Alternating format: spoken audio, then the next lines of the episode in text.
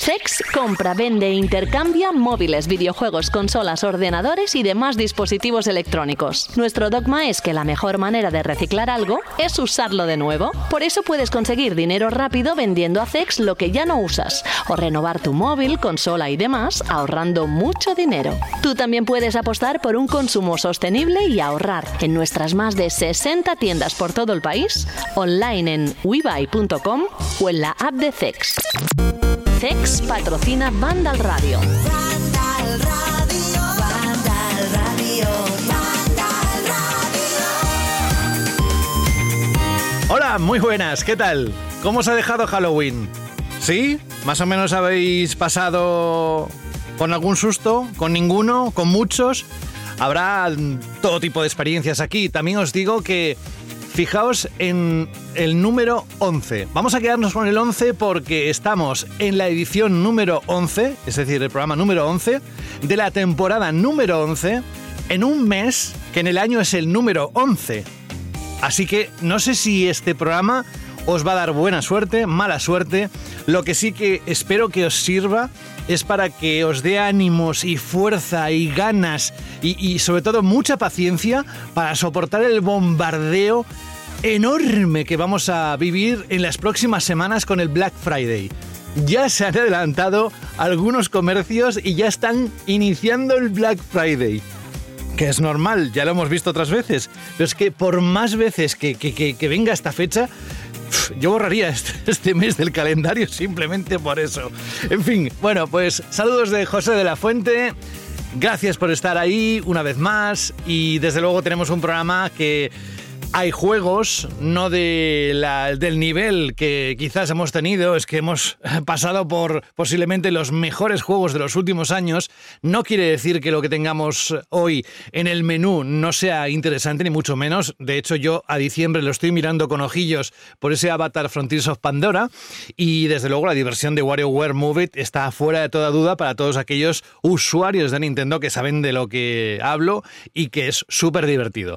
Pero, pero, también tendremos eh, para cerrar el programa una canción preciosa de Ori and the Blind Forest, que ya os adelanto y mira, ya desvelo lo que es el secreto pequeño que dejamos siempre en cada edición, que sois vosotros quienes lo decidís.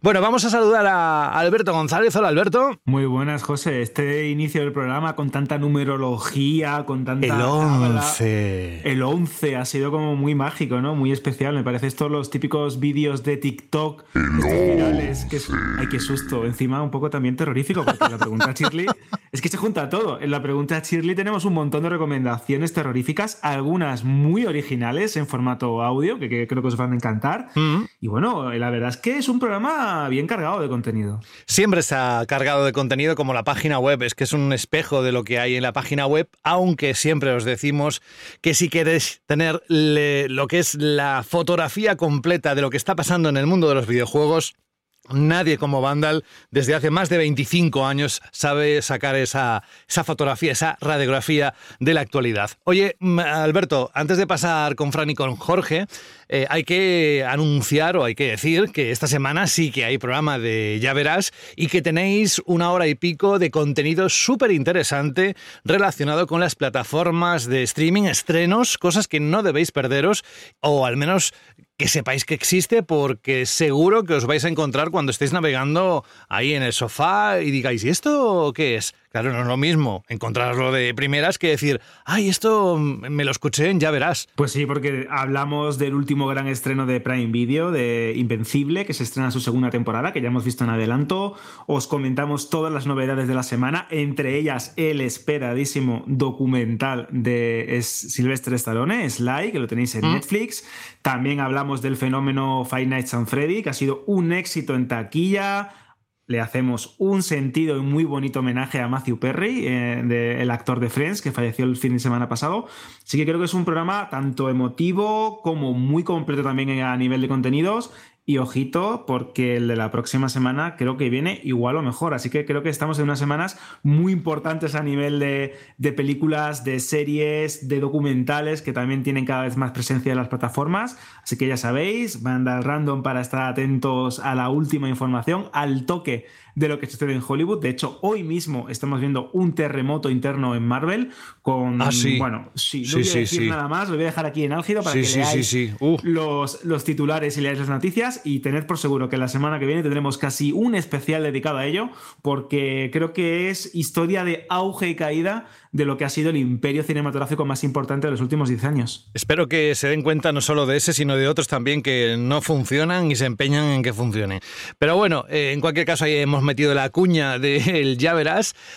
Hay una cosa, un comentario que nos habéis hecho llegar y además se repite varias veces y creo que nos ayuda sobre todo a seguir en esta línea de separar los contenidos, por un lado banda al radio con videojuegos y por otro lado ya verás con contenido de pues eso, cine y plataformas de streaming. Así que ahí lo tenéis, perdonad esta pequeña chapa, no lo solemos hacer, pero si alguien eh, quiere estar informado de esa otra parte, pues también tiene un producto a su medida que nosotros hacemos con mucho cariño, como recibimos con mucho cariño a Fran Gematas. Hola Fran. Muy buenas. Hoy, al igual que la semana pasada, ponte un vaso de agua cerca que vas a tener que hablar bastante. ¿eh? Sí, sí, sí, bueno, pero voy a hablar de, de cositas bonitas, como siempre. Hombre, sí, si no fuera de eso, ¿de qué ibas a hablar? A ver, ¿qué se te ocurriría? No, déjalo, déjalo, déjalo, que pueden ser cualquier cosa, cualquier tema. Yo haría un documental solo de, de Fran Gematas, de su vida, de su obra y sus milagros. Bueno, Fran, oye, que bienvenido, gracias. Y Jorge Cano, muy buenas. Hola, buenas. La actualidad de la semana, ¿cómo lo has visto? Muy tranquilita porque con el Halloween por medio y demás, Ya. pues no ha habido mucha cosa. ¿Te has disfrazado? No, la verdad es que no. ¿Has pedido caramelos por la comunidad? Tampoco, tampoco. Mira, yo te- no te imagino con un cubo pidiendo caramelos, vamos.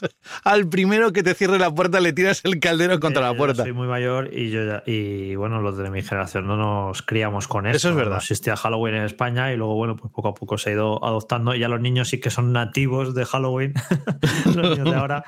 Y ya han crecido con esto y lo tienen como una interiorizada como una tradición suya, ¿no? Pero los que son ma- eh, mayorcitos, eh, pues no, esto no lo teníamos de pequeño, lo de. Ojo, que a mí me hubiera encantado, ¿eh? Me parece una Sí, fiesta muy divertida. Ah. Pero bueno, no, no existía. Bueno, oye, Yo te imagino, Jorge, perdona, José, vestido de pirata, de tortuga ninja, cosas Mira, así. no le hace falta vestirse de pirata porque ya es un piratón. Así que vamos, es broma. Eh, vamos con una cosa que quiero, eh, sobre todo, repasar. Ahora hemos visto que la actualidad está muy tranquila, pero sí me gustaría preguntarte, Jorge, dos cosas rápidas, muy rápidas. Una, ¿se huele a algún tipo de evento PlayStation, eh, Nintendo, Xbox en los próximos días, más bien semanas? Y dos, los Game Awards. mm, ¿Cuándo empezaremos ya a ver las nominaciones, etcétera? Pues evento en noviembre no, porque no es un mes típico de eventos de las compañías y ya lo siguiente será los Game Awards, que seguro que tienen eh, reservados algunos anuncios importantes, así que no, no esperemos eventos en, noviembre. Bueno, no esperemos eventos en noviembre. Eh, este viernes eh, es, la, es la BlizzCon y pues seguramente haya algún anuncio. Eh, puede ser una nueva expansión de World of Warcraft o yo qué sé, o alguna sorpresita que nos tengan por ahí reservadas. Esto se va a quedar fuera del programa porque la BlizzCon eh, se celebra siempre todos los años el viernes a última hora de la tarde, que además que lo sé muy bien porque me fastidia ese viernes que nos quedamos trabajando hasta tarde. Pero sí, sí, seguramente hay algún anuncio en la BlizzCon. Entonces, lo que podemos hacer es invitar a todos los oyentes a que se pasen por la página web eh, de Vandal porque va a haber información sobre esta nueva edición de la BlizzCon. Y con respecto a los Game Awards, pues ya veremos. Eh, supongo que unos días ya sabremos los nominados en cada categoría y luego ya en diciembre tendremos la, bueno, el evento y ya sabéis, saldrá el Doritos Pop ahí a darlo todo y nosotros a, iba a decir, a rendirle pleitesía, pero no es cierto porque es todo lo contrario. Pero no nosotros, Vandal, sino la comunidad en general de videojuegos que cada vez está viendo, eh, bueno, todos los, todas las costuras a, a este hombre. Vamos con un consejo, como siempre, volvemos enseguida. Al caer la noche se escuchan las almas en pena de la electrónica que ya no usas. ¡Véndeme o te robaré el wifi! Pasa de ese móvil y véndeme a mí que soy una tablet y la tengo más grande. La pantalla mente sucia. Mejor a mí que soy una consola y para atrás se me va la perola. Trae tus aparatos electrónicos a Cex y te daremos dinero en efectivo. Da una segunda vida a tus consolas, juegos móviles, tablets, ordenadores, películas y mucho más. Lleva tu electrónica a Cex y consigue Pastuki de la buena. Tiendas por todo el país y también online. Busca CEX.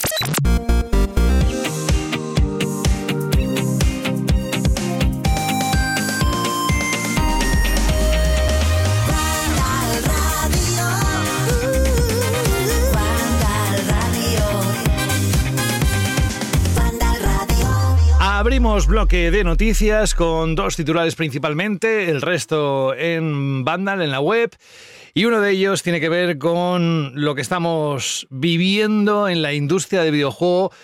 Vamos a hablar de Bungie, porque esta semana se supo que Bungie había despedido a parte de su plantilla, entre ellos el compositor Michael Salvatori, y que habría retrasos en Marathon y la expansión Destiny 2 La Forma Final. Según la publicación Bloomberg, la cifra de trabajadores afectados rondaría los 100, casi nada. Vamos, viene a ser el 8% del total del estudio. Según los artículos, los ingresos con Destiny 2 habían sido un 45% menores de los previstos, en parte por las críticas a la expansión Destiny 2 Eclipse.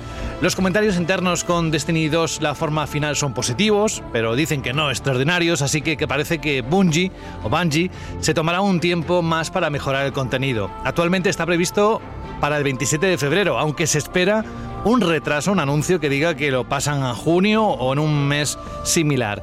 Hablando de Marathon o Marathon, el regreso de la licencia, ahora como shooter de esta acción, nunca ha tenido una fecha anunciada, pero todo apunta y se huele bastante que llegaría no en 2024, sino en 2025, lo que hace pensar que estaba previsto en un principio para el próximo año. Pero tendremos que esperar más porque las cosas no pintan demasiado bien. Y esto, Jorge, Alberto y Fran, si cogemos las estadísticas de las últimas semanas que hemos visto de estudios que se han recortado su plantilla, empieza a ser algo preocupante. Alguno lo achacará a la crisis o lo que quiera decir, las guerras mundiales o la situación socioeconómica, pero en el fondo aglutinar tantos estudios es lo que tiene, que luego pues lo que hacen es prescindir o intentar que el presupuesto o el gasto sea el menor posible. ¿Qué os parece? Sí, estas cuando se compran estos grandes estudios, pues al principio es todo muy bonito y vamos a mantener a los empleados, todo va a ser de color de rosa, hasta que pasa un tiempo prudencial y ya, pues bueno, eh, como estamos viendo, empiezan a despedir a empleados. Eh, esto ha pasado ahora con Bungie, con Activision Blizzard, pues pasará dentro de un año. Y bueno, eh, llevamos unos meses y un año en el que ha habido un montón de despidos en la industria, en todo tipo de, de estudios. Eh, las consecuencias, pues bueno, eh, es una industria que es bastante volátil, siempre lo ha sido eh, a lo largo de su historia. Lo que pasa que, claro, ya como los estudios tienen tal cantidad de empleados, pues en cuanto hay ajustes, las cifras a veces son bastante llamativas. Y bueno, aquí se puede sacar muchas conclusiones. También ahora comentaremos, sobre todo Frank, que domina más el tema de Destiny, que creo que está pagando un poco el pato de la última expansión de Destiny 2, que fue bastante floja.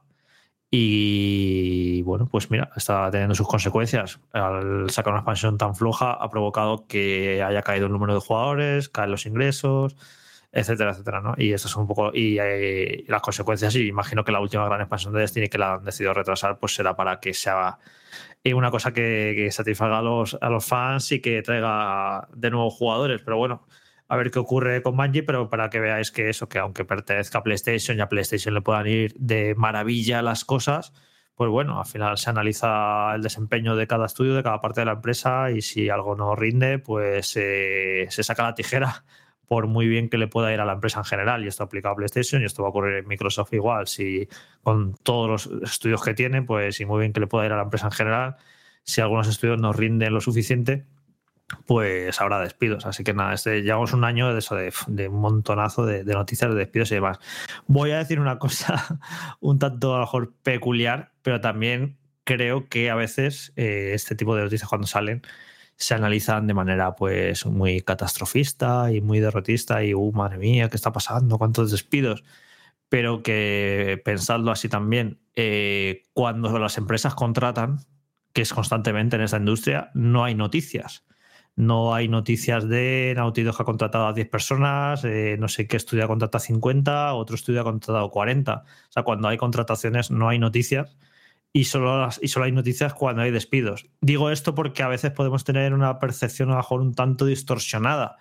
Porque a lo mejor sí, está, eh, como, como solo conocemos la noticia de los despidos y no de las contrataciones, eh, si podemos hacer un balance de este año de, "Buah, es que han echado a no sé cuánta gente, pero ¿sabemos cuánta gente han contratado?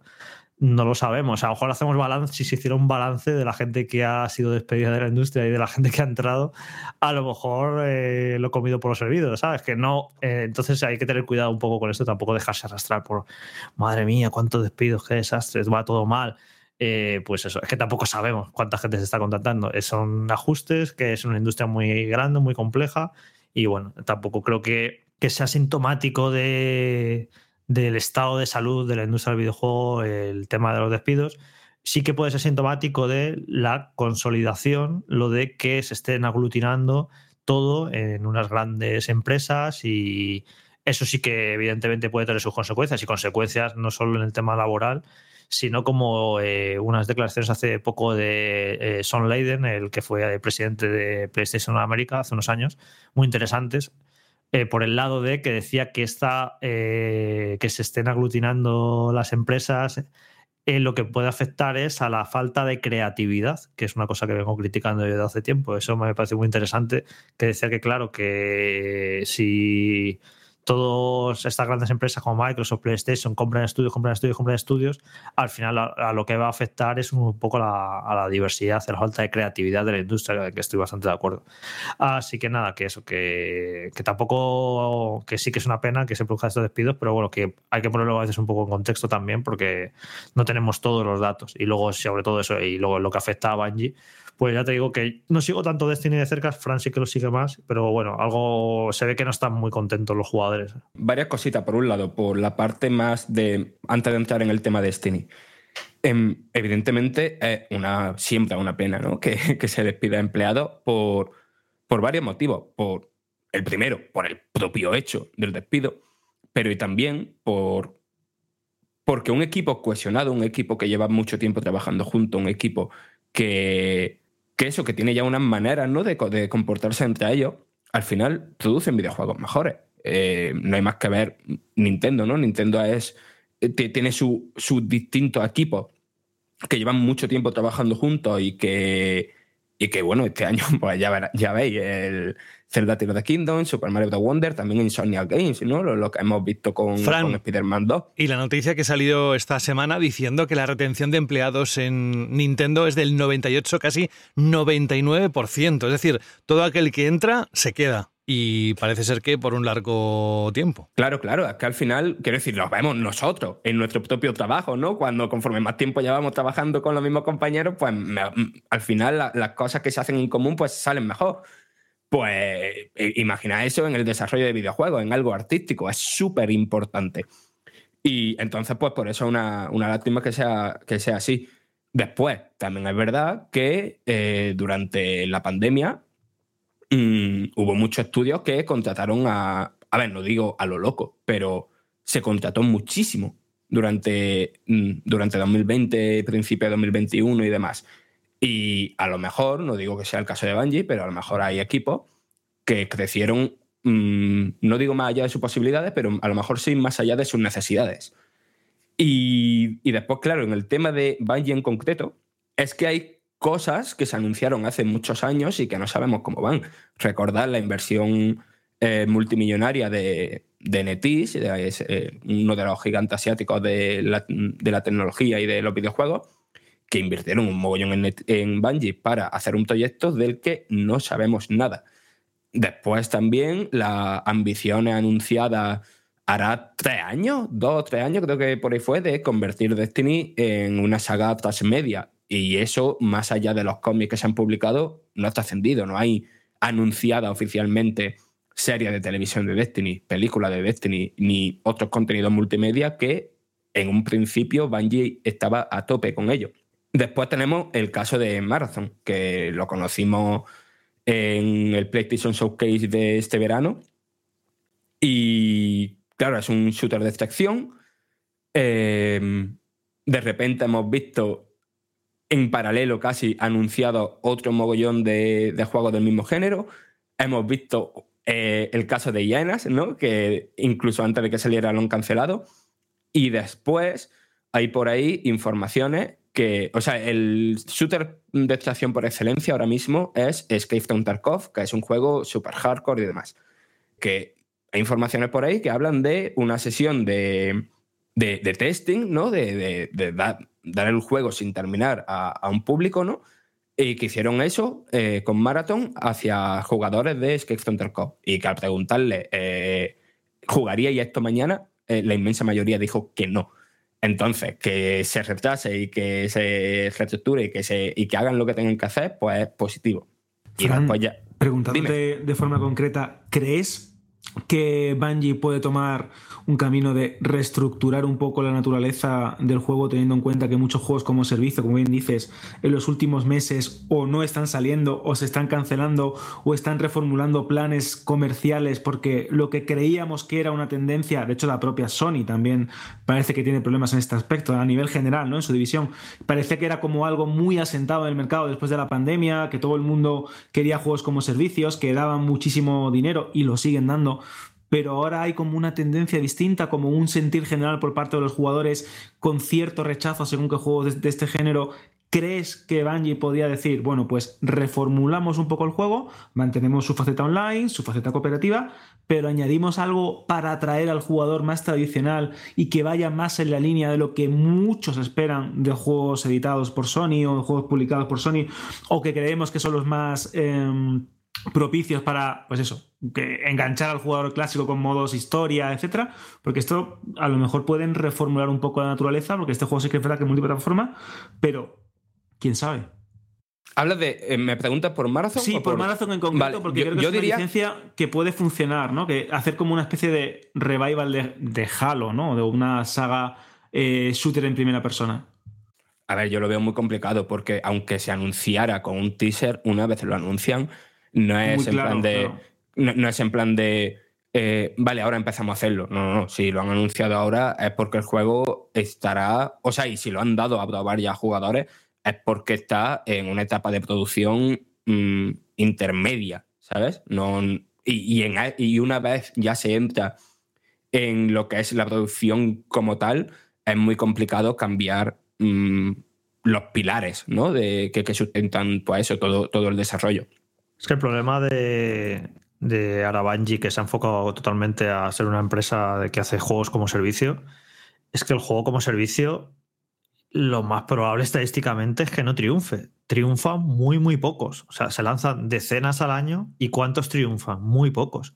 ¿Qué ocurre? Que si em- tu empresa se basa solo en hacer juegos como servicio, las probabilidades de que no funcionen esos juegos son muy altas. O sea, vives muy en la cuerda.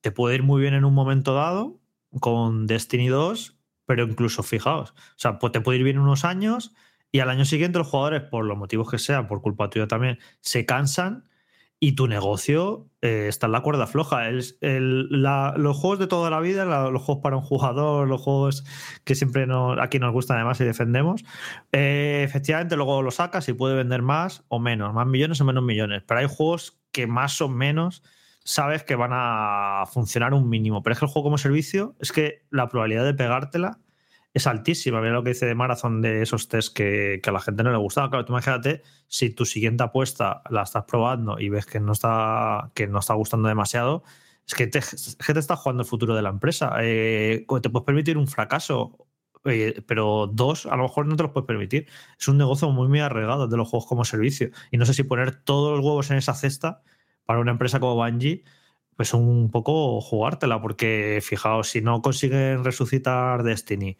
y si este Marathon, por lo que sea, no gusta o no engancha o no lo juega suficiente gente, que es muy probable que pueda ocurrir, porque ocurre constantemente con un montón de juegos como servicio, pues entonces tienes el, el futuro de la empresa, eh, vamos, eh, peligra. Entonces, yo no sé si es muy inteligente una empresa que eso, que toda su apuesta, todo su desarrollo vaya ahí. Si Bungie quizá tuviera una, segunda vía y yo qué sé, pues le diera por hacer algún juego para un jugador que le pueda asegurar los ingresos. Pero es que, claro, es que yo vamos, veo muy, muy arriesgado eso de las apuestas de los juegos como servicio, porque sí, porque algo te puede salir bien. En el gran esquema de las cosas de, PlayStation, que decían que iban a sacar como 7 u 8 eh, juegos como servicio los próximos 5 o 6 años, Pues claro, PlayStation, ¿por qué va a sacar tantos? Porque habrá dicho, mira, estadísticamente, Alguno funciona de seguro. esos ocho, es que Claro. por narices, uno o dos, uno puede llegar a funcionar muy bien y otro medio que. Y saben de sobra que el resto van a fracasar. Pero claro, pues eh, PlayStation se lo puede permitir, entre comillas, porque tiene un montón de estudios. Y bueno, pues si no funciona el de la sofá, pues a lo mejor funciona el de aquí o el de allá. Pero claro, un O el propio como- Marathon, ¿sabes? Que eh, yo Sí, sí, entiendo claro. que, que- que claro, que ahora en, e- en esta situación a Bungie pues, le viene bastante bien estar bajo el paraguas de, Sony, vaya. Le viene bien, pero bueno, claro, hasta que, fijaos, los despidos y como no le funcione Marathon y no le funcione, no consigan levantar Destiny, pues a ver qué pasa con el futuro del estudio. Entonces es, es ese tema, ¿no? De lo arriesgado que son los juegos como servicio. Bueno, y podemos mirar lo que ha pasado con, con Epic Games, la cantidad de despidos que hubo hace unas semanas. Eh, ¿Por qué ha ocurrido eso? Porque Epic Games, eh, con el enorme éxito que tuvo Fortnite, se volvieron locos a contratar a gente, a crecer, crecieron muchísimo, muchísimo, muchísimo, porque estaban haciendo muchísimo dinero, pero Fortnite se ha estancado, está en una decadencia, ya no genera tanto, ya no trae tanta atracción, ya no es la moda. ¿Y qué ocurre? Que caen los ingresos, entonces por eso han tenido que, que despedir a gente. Eh, pues ahí vemos lo arriesgada que es la apuesta de los juegos como servicio, que en un momento dado te pueden funcionar muy bien y es la gallina de los huevos de oro, pero no es una gallina de los huevos de oro para toda la vida. Es que a lo mejor dentro de un año, dentro de dos, como no sepan mantenerlo con vida, pues te, te dejan de llegar ingresos y la gente se cansa de todo. Lo vemos constantemente, que está muy bien Fortnite, pero claro, eh, ya los niños, eh, después de estar jugando dos, tres, cuatro años, pues se cansan y quieren ir a, quieren ir a otra cosa, ¿no? Entonces, eh, Epic Games, no sé si se pensaba que iba a vivir toda la vida de Fortnite, pero seguramente no pueda. Pues igual le pasaba a Bungie. A lo mejor eh, pues Destiny ha tenido años muy buenos, pues a lo mejor se han dado cuenta de que no podrán vivir toda la vida con Destiny. Y luego, Jorge, también, perdona que te interrumpa, también del revés. Es decir, puede que un juego tenga un inicio traumático, el propio Fortnite lo tuvo, con un enfoque completamente distinto al que tiene ahora como Battle Royale. Pasan unos meses, pasa un año, se reformula y da con la tecla. Roblox, que es otro de los juegos que quizás tengan ahora más éxito entre, entre los más jóvenes, también era un juego que ha tenido pues sus más y sus menos en su propuesta online, multijugador, social o como lo queramos llamar, y que ahora tiene como un revival. Es decir, a veces un proyecto no sale del todo bien al principio, se sabe reconducir o se sabe transformar poco a poco y se encuentra con la tecla. Eso también a lo mejor Bungie eh, lo puede tener en mente. Es decir, bueno, pues a lo mejor tenemos un año complicado o no sale el juego como esperamos, pero si trabajamos y nos esforzamos, pues quizás tengamos un futuro mejor. Pero claro, también es complicado porque eso es- implica tiempo, dinero y el esfuerzo de, muchos trabajadores alrededor de ese título en concreto. Hablando de Destiny concretamente, a ver, Destiny no está ni muchísimo menos muerto, ¿vale? Eh, simplemente en, en Steam, en las últimas 24 horas ha tenido casi 40.000 jugadores concurrentes, ¿vale? Que, que sí, que distan de los datos de cuando lanzan una expansión o de cuando lanzan una temporada, pero que eso estamos a final de una temporada, sin mucho contenido ahora mismo, tal, no sé qué, no sé cuánto. Y, y hay buenas cifras. Y es muy habitual que cuando hay un lanzamiento de contenido, eh, Destiny 2 se cuele en, en el top 10 de la base de datos de Steam. Quiero decir, no está muerto. El problema es que a esa expansión bastante mm, regulera de febrero eh, se suman una serie de mm, promesas incumplidas, de retraso y, y la sensación constante de que se prometen cambios fundamentales y esos cambios fundamentales no, no paran de retrasarse, ¿sabes? Eh, ahora cuando, bueno, ahora, se supone que va a salir en febrero, pero mm, los rumores apuntan a junio con la forma final, todo el sistema de temporada, ¿no? Que ya he comentado aquí muchas veces, ¿no? Que funciona a nivel narrativo como una serie, ¿no? A la que vuelve cada semana. Todo eso va a volver a cambiar. Y es eso que da la sensación de que a nivel de modelo de negocio, a nivel de cómo van ofreciendo los nuevos contenidos y demás, Bungie lleva años dando bandazos con cuál va a ser el, el molde en el que se mueva Destiny, ¿no? Y entonces un poquito preocupante de cara al futuro, aunque ahora mismo a nivel de, de jugadores y tal, Destiny 2 mm, tiene buena salud, vaya. Muy interesantes las reflexiones de la reacción. La verdad es que yo he estado casi como de espectador, pero me parecen todas acertadas y en líneas distintas. Se puede ver desde distintos ángulos lo que parece que es una tendencia que se puede confirmar o se puede consolidar en los próximos meses o años. Ya veremos, porque todo tiene su parte positiva y su parte negativa. Me refiero a adquirir tantos estudios y luego pasa lo que pasa. Aunque también hay una serie de condicionantes que muchas veces no sabemos si son empresas. Si estuviera aquí Rubén Mercado, que por cierto os manda un saludo que tampoco hoy ha podido estar, pues en el fondo eh, miran sobre todo el balance y a ver qué, cómo pueden ganar más dinero. Hablando de ganar más dinero, ¿qué os parece el Silent Hill Ascension?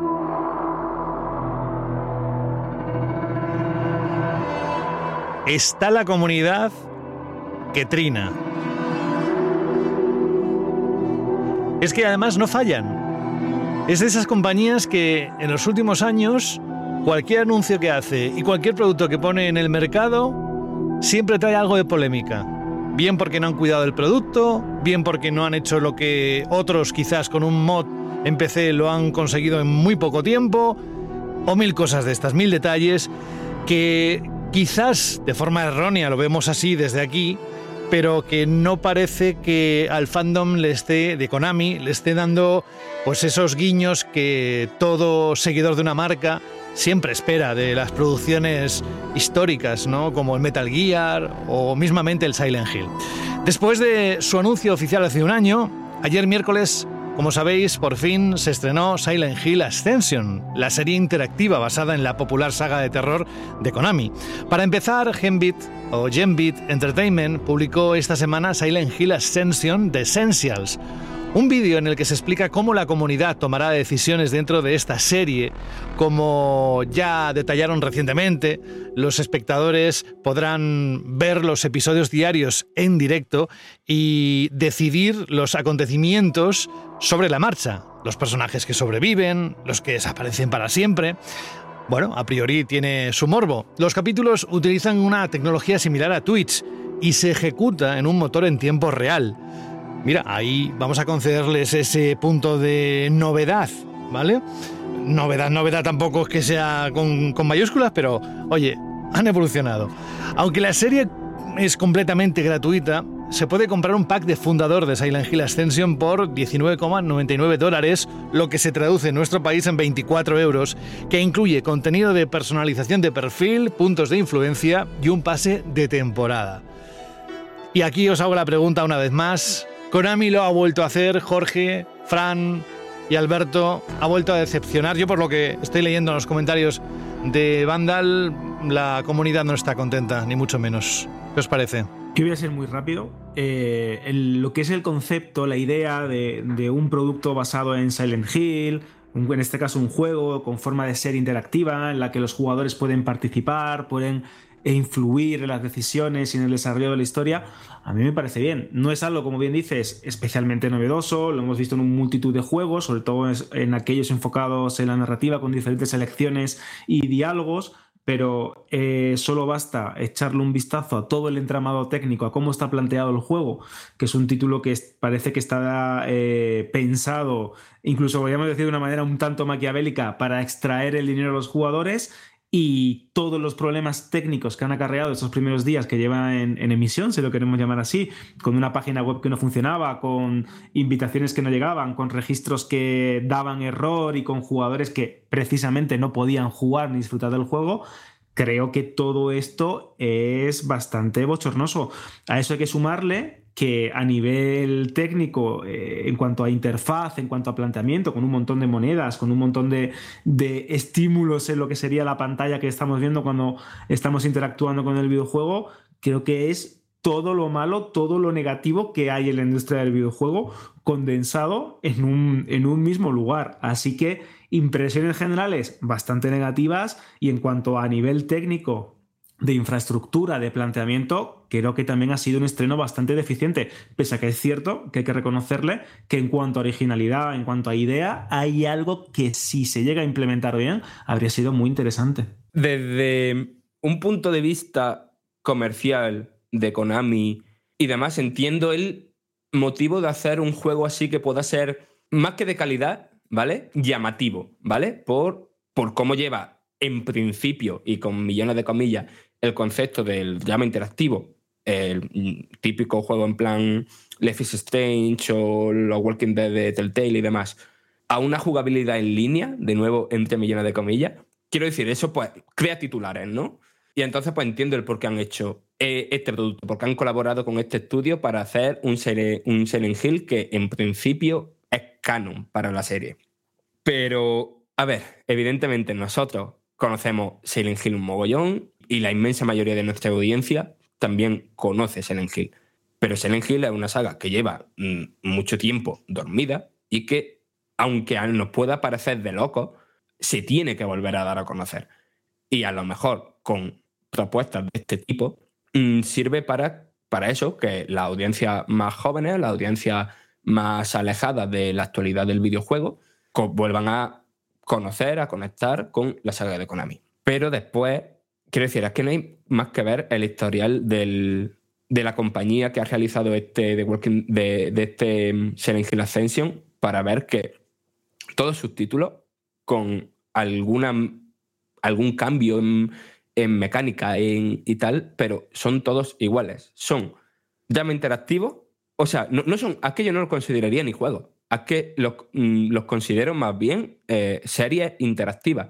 Y lo dice alguien que, a quien me flipan las aventuras conversacionales y los juegos como los que he mencionado antes. Pero porque esto realmente no deja de ser. Por una parte, tiene una serie de televisión hecha en 3D en la que en algún momento de la emisión a lo mejor hay que hacer algún QTE y después lo que tienes es puzzles y, y minijuegos que son propios de, de los juegos de móviles de hace 20 años.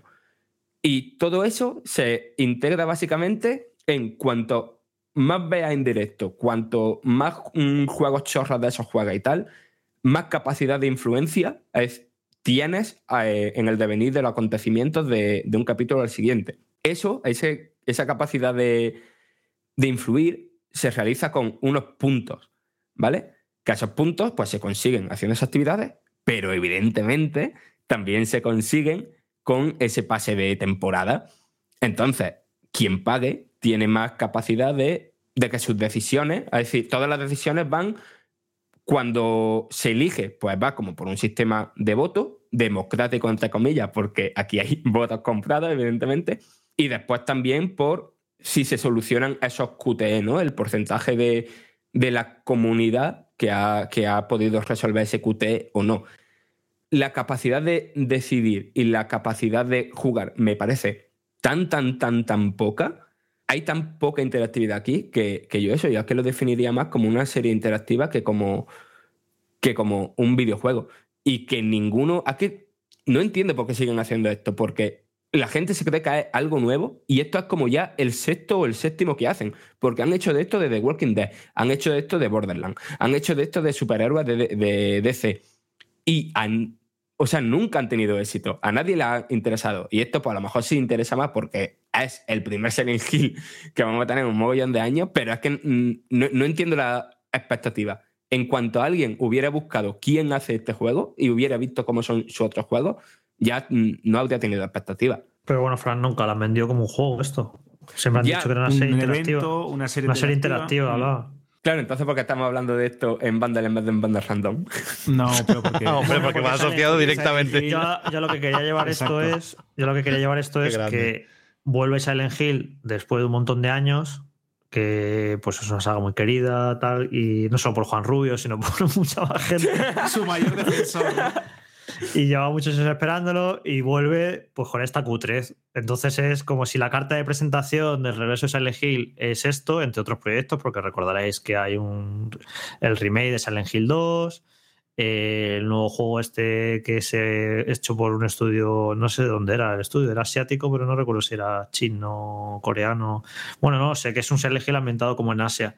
Eh, y luego también está, van a hacer una película de, de Silent Hill 2, no sé, hay como varias cosas, ¿no? Bueno, el juego narrativo de, eh, de los The Observer, ¿os acordáis de ese también, no? No sé, hay un montón de cosas y bueno, pues lo primero que ha llegado ha sido esto. Y No pues de los, perdón, perdón, de los de Observer, no, de los del Story Santol. Eso es verdad, perdón.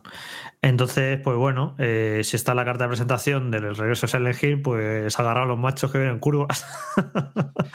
Hombre, algo saldrá bien, ¿eh? Tampoco quiero ser demasiado cínico y algo puede salir bien de todo esto. Yo que sé, pues a lo mejor el remake de Silent Hill 2 no es una maravilla, pero está pañadete, ya veremos, ¿no?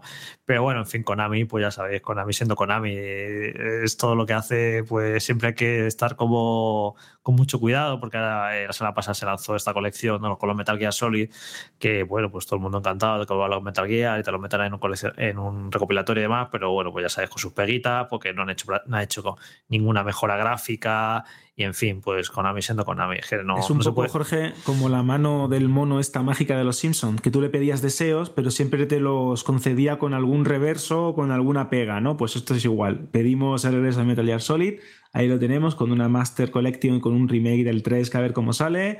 Te- pedíamos el regreso de Silent Hill, pues bueno, a ver a ver cómo sale, a ver qué hacen con Castlevania o con, o con otras sagas, Sí, porque sí, que además. qué miedo. Sí, seguro que volverán, claro, porque ya dijeron que querían recuperar todas sus marcas. Y bueno, de hecho, anunciaron en el último Nintendo Direct, se nos ha olvidado, pero anunciaron un Contra que pintaba bastante regulero, por cierto. Y seguro que vuelven con Castlevania. Y bueno, en fin, eh, eso. Konami, y lo digo como amante despechado, porque yo era Konami, era mi compañía favorita en los 90, me parece increíble. Hay una Konami desde Super Nintendo, más o menos, aunque ya en MSX eh, había, era la leche, porque ya sacaron los dos Metal Gear, pero bueno, cuando se hizo más popular y yo la empecé a conocer, eh, la Konami de eso, de, Mega Drive Super Nintendo, hasta la Konami del final de PlayStation 2, son unos años dorados. O sea, es increíble la cantidad de juegazos y de grandes sagas que, que lanzan y en un estado de forma eh, espectacular. Y bueno, y nada, les dura hasta, hasta, bueno, hasta la llegada de Play 3 y 360 que empieza su decadencia. Y bueno, eh, pues eso, con Castlevania, con Metal Gear, con los Suicoden que a mí me encantaban, con los Pro Evolution Soccer, o sea, eh, 50.000 juegos, o sea, era increíble la calidad de los juegos eh, que lanzaban, Silent Hill y nada, y lo que fue y lo que es, pues nada, ahora es una sombra de lo que fue. Y bueno, pues nos van llegando estas cositas que, que ya la gente se lo toma con un poco de humor, ¿no? Y sobre todo escepticismo. Cuando lanza algo Konami, ya sabes que hay que cogerlo, hay que tener mucho cuidado porque va a ser algo extraño o cutre o deficiente o lo que sea. Es una pena que eso, que una compañía eso que fue para mí de las más grandes de la industria, pues eh, lo que ha acabado. Pero bueno, que esto es, Bueno. la vida. A ver, nunca se sabe, que a veces se producen fusiones, compras y con las IPs que tiene, No, que desde si luego... le va muy bien. Luego salen los resultados financieros de Konami y como se dedican a un montón de cosas en Japón, que si pachincos, que Mm. si gimnasios, que si no sé qué, tienen un montón de negocios diversificados, juegos de móviles, luego sacan Hombre, el Yu-Gi-Oh! lo peta, ¿eh? el Yu-Gi-Oh! lo peta, luego saca un juego de béisbol para Switch que aquí ni llega y vende un millón de unidades. Tiene sus cosas extrañas Konami y no le va mal económicamente. ¿eh? Yo hablo simplemente a nivel creativo. Bueno, que de- ceda sus IPs, que siga con sus negocios y que ceda sus Sí. IPs por una cantidad a una empresa, eh, Sony o quien sea, que sea capaz de hacer juegos, bueno, a la altura de lo que hemos vivido con el Alan Wake 2, que antes mencionabas a Juan Rubio. Juan Rubio está elevado, o sea, a unos centímetros del suelo desde hace unos días. Eh, sus tweets eh, son continuamente de lo que le gusta al juego y que nada, que Alan Wake está siendo todo un éxito del género, al menos para la espera de los próximos Silent Hills o lo, que sea. Bueno, nosotros ahora vamos ahora enseguida a hablar de Avatar Frontiers of Pandora, también son impresiones que nos va a contar Fran, también nos va a hablar del WarioWare Move It, I like it, move it, move it el análisis de ese juego, que es para toda la familia. Y nosotros aquí en Banda al Radio todavía tenemos mucho que contaros. Así que no os vayáis. En tu estantería hay una conversación entre videojuegos olvidados. Yo era el FIFA de su vida y me ha dejado chupando banquillo. Pues yo llevo 574 días abandonado en Animal Crossing y hay un unicornio que me mira chungo. Peor está Mario Kart, ahí hinchado a plátanos porque no tiene a quien soltarlo. ¡Mamma mía! Tus juegos merecen una segunda vida. Bájalos del estante porque en CEX te los cambiamos por dinero en efectivo. Trae tus juegos y consolas a CEX y consigue Pastuki de la buena. Tiendas por todo el país y también online. Busca CEX. Cuanto más miro de este juego, Fran, más me gusta. No sé si te pasa a ti, pero estoy hablando del Avatar Frontiers of Pandora. Ojo, vuelvo a repetir lo que he dicho hace un momento, son impresiones.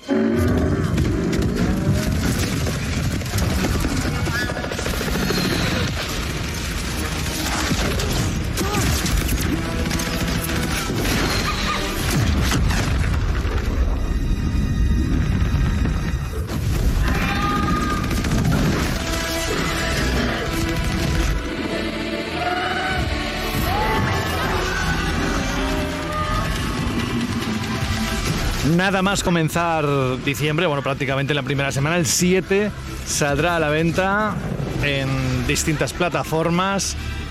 Hemos visto vídeos incluso de los del gameplay y lejos de rechazarlo, porque a veces eh, es lo que tiene, grandes trabajos que luego se traducen en lo que se traducen, ya estamos curados de espanto en ese sentido. Pero aquí, Fran, me atrevo a decir que nos vamos a llevar una agradable sorpresa. ¿Es así? A ver, sí, pero eh, espera que, que empiece por la pregunta realmente importante. ¿Has visto ya la película? Oh, pero sí, vamos a Qué ver. buena, qué la buena. película la vi. Pero quien me lo preguntaba constantemente cada semana, esa persona alegre, eh, optimista de la vida, esa persona no lo ha visto. O sea que mucho preguntar, pero no ha visto la película. La verdad es que la disfruté mucho y Ahora es pensé. el mayor fan en España de Avatar, ¿no? ¿Yo? No, que va, ni mucho Joder, con La menos. presentación que has hecho del juego, que parece que va a ser la hostia, pues, Pues es- ahí como super living. Pues es lo que me da la sensación, por eso quiero que me corrobore esas sensaciones y lo que he leído también en distintos medios internacionales. A ver, cuéntanos tú cuál ha sido tu impresión. Vale, mi primera impresión, que voy a dar contexto, ¿vale? La demo fue dos horas, no fue exactamente desde el principio del juego, sino tiene pinta de ser un poquito más adelante, e incluso nos ponían, eh, o sea, nos hacían fundido a ¿no? Para que probáramos eh, distintas misiones, ¿vale? No fue una partida fluida estándar, aunque al final, cuando ya acabé como las misiones principales que me habían dado, sí me dejaron explorar libremente por ahí, ¿vale? Eh, aclaro todo esto porque el juego a mí me ha dado unas sensaciones muy positivas por lo bien encaminado que lo veo, pero que a lo mejor después en una partida más extensa y, y más tradicional, ¿no? Más estándar, más la que tendría cada persona en su casa cua- el 7 de diciembre, a lo mejor es un poquito diferente. Y a lo que voy es que Avatar puede ser o un juego de mundo abierto de Ubisoft con mucha personalidad o puede ser un Far Cry con skin de Avatar, ¿vale? E- Esto último, eh, no lo digo necesariamente como algo negativo. Habrá gente que simplemente por haber dicho eso dirá, uff, increíble. Pero para mí personalmente sería como el resultado menos positivo. Porque creo que por lo que he jugado tiene los elementos de- para diferenciarse de todo eso.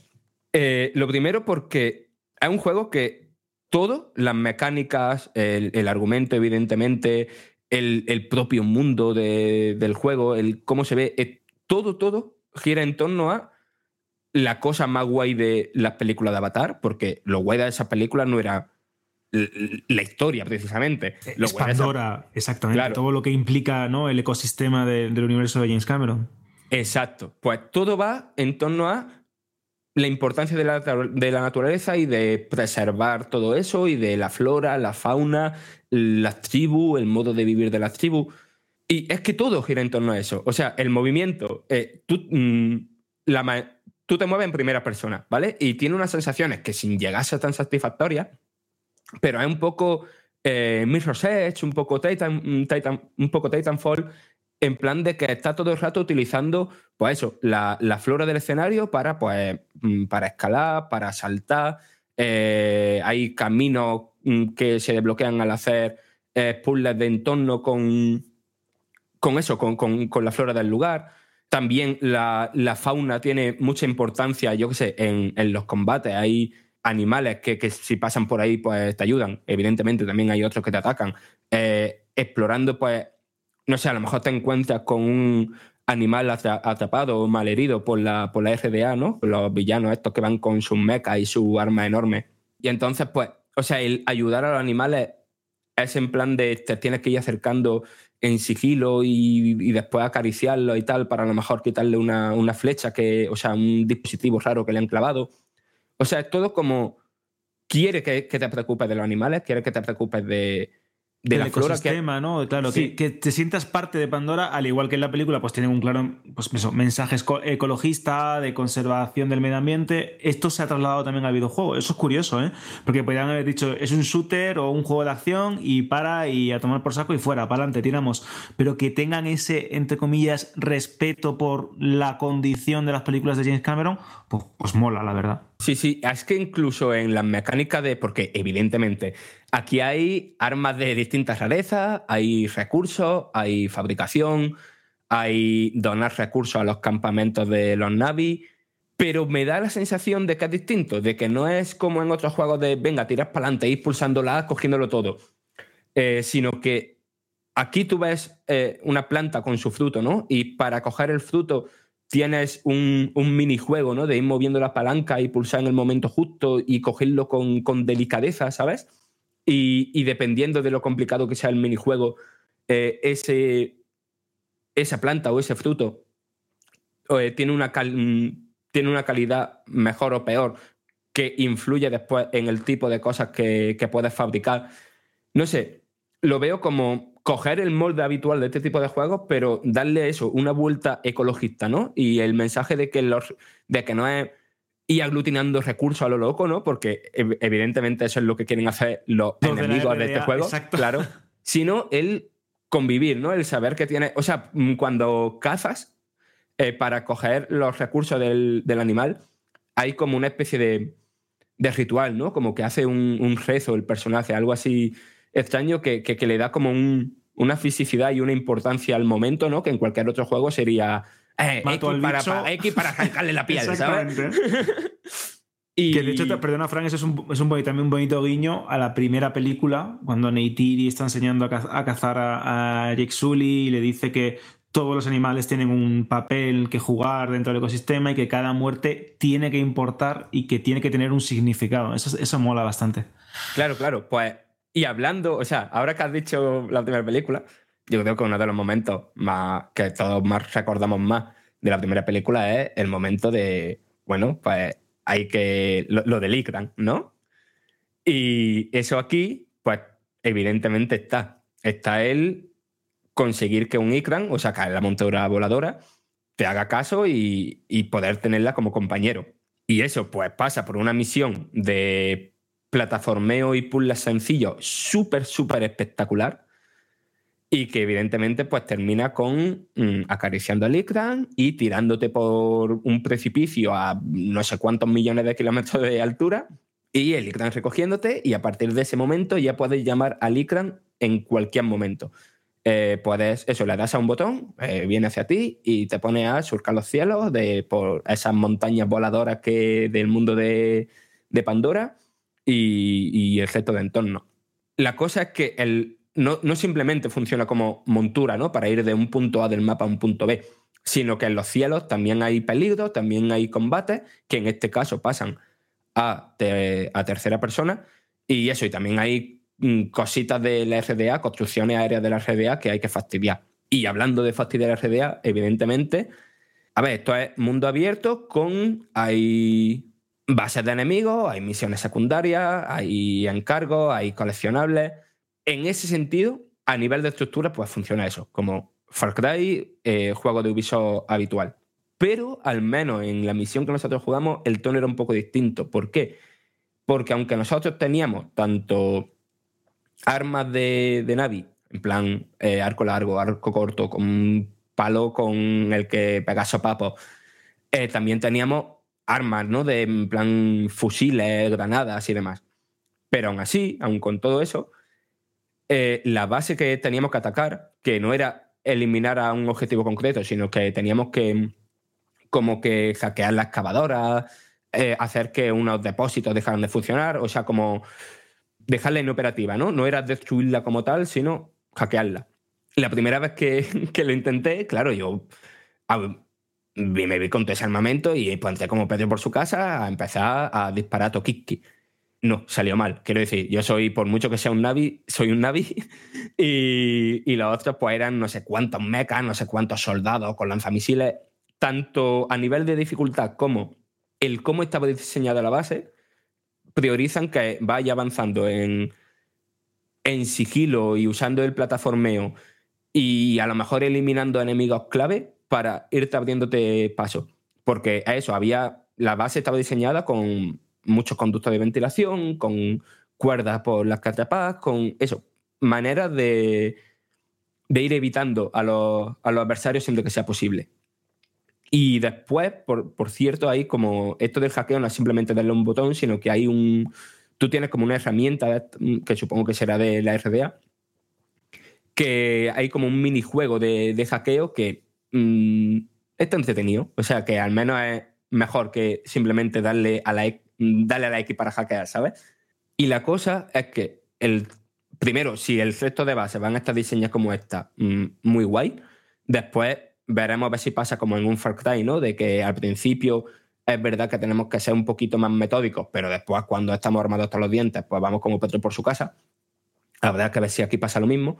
Pero lo guay de aquí, de nuevo, es el tema de la naturaleza. Cuando tú mm, limpias una base, ¿no? Por decirlo de algún modo, la naturaleza a su alrededor pues vuelve a, florecer, vuelven a aparecer animales. Y eso, como he, dicho antes, la, la fauna y la flora interactiva, pues te puede abrir nuevos caminos, te puede abrir mm, nuevos lugares a los que ir.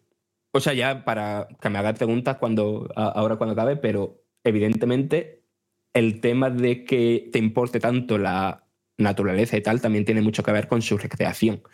El juego, sin decir que es fotográfico de nada, pero sí se nota que es un juego de la actual generación de consolas por, no sé, la frondosidad de los escenarios, el detalle de, de eso, de la vegetación y de la fauna, la distancia de dibujado, eh, ciertas animaciones de, de los personajes. Mm, No sé, es un juego muy, muy, muy bonito y que sabe que es bonito y que muchas de las cosas opcionales que pone para hacer es para deleitarte con, con, con su universo. Y no sé, Fran, eh, hacer preguntas. Sí, sí, te iba a preguntar una cosa que, que a mí me parece interesante porque este juego eh, comienza justo cuando se desarrolla la, la batalla ¿no? de la primera película, aquella que logra expulsar durante mucho tiempo a la RDA del planeta, la de las montañas Aleluya, etcétera, etcétera. Y nosotros somos unos Navi, porque creo que son dos hermanos la historia, que son utilizados en un programa experimental de la RDA, ¿no? que son como que los entrenan, que los preparan para que sean también armas por parte del ejército de los, de los humanos que vienen a, extraer recursos en Pandora. Pero como que los hibernan y los despiertan justo cuando empiezan los sucesos de la segunda película, El sentido del agua. ¿Sabes algo más de la historia? ¿Crees que tiene importancia o es algo muy anecdótico a nivel narrativo como suele pasar en algunos juegos de la saga Far Cry, que al fin y al cabo son un par de misiones principales, un par de secuencias de vídeo y a tirar? A ver, yo creo que tiene importancia en tanto que pone a, los protagonistas en una situación similar a la del jugador. Quiero decir, eh, como dices, son estos Navi que tú te los creas con un editor que no he podido ver, y, pero son personalizables y puede ser tanto una Navi como un Navi. Cuando son chavalines, la FDA, los, como has comentado, los rapta y lo adiestra como humanos. Lo adiestra básicamente como arma de matar y lo adiestra con la cultura humana. Y cuando se despiertan poco antes de los acontecimientos de Avatar, el sentido, el sentido del agua, ¿se llamaba? Creo que Sí, sí. justo, tal cual. Vale. Y cuando se despiertan justo antes de eso, claro, ellos son Navi, pero conocen más la cultura humana que las maneras de, de vivir de, de los Navi.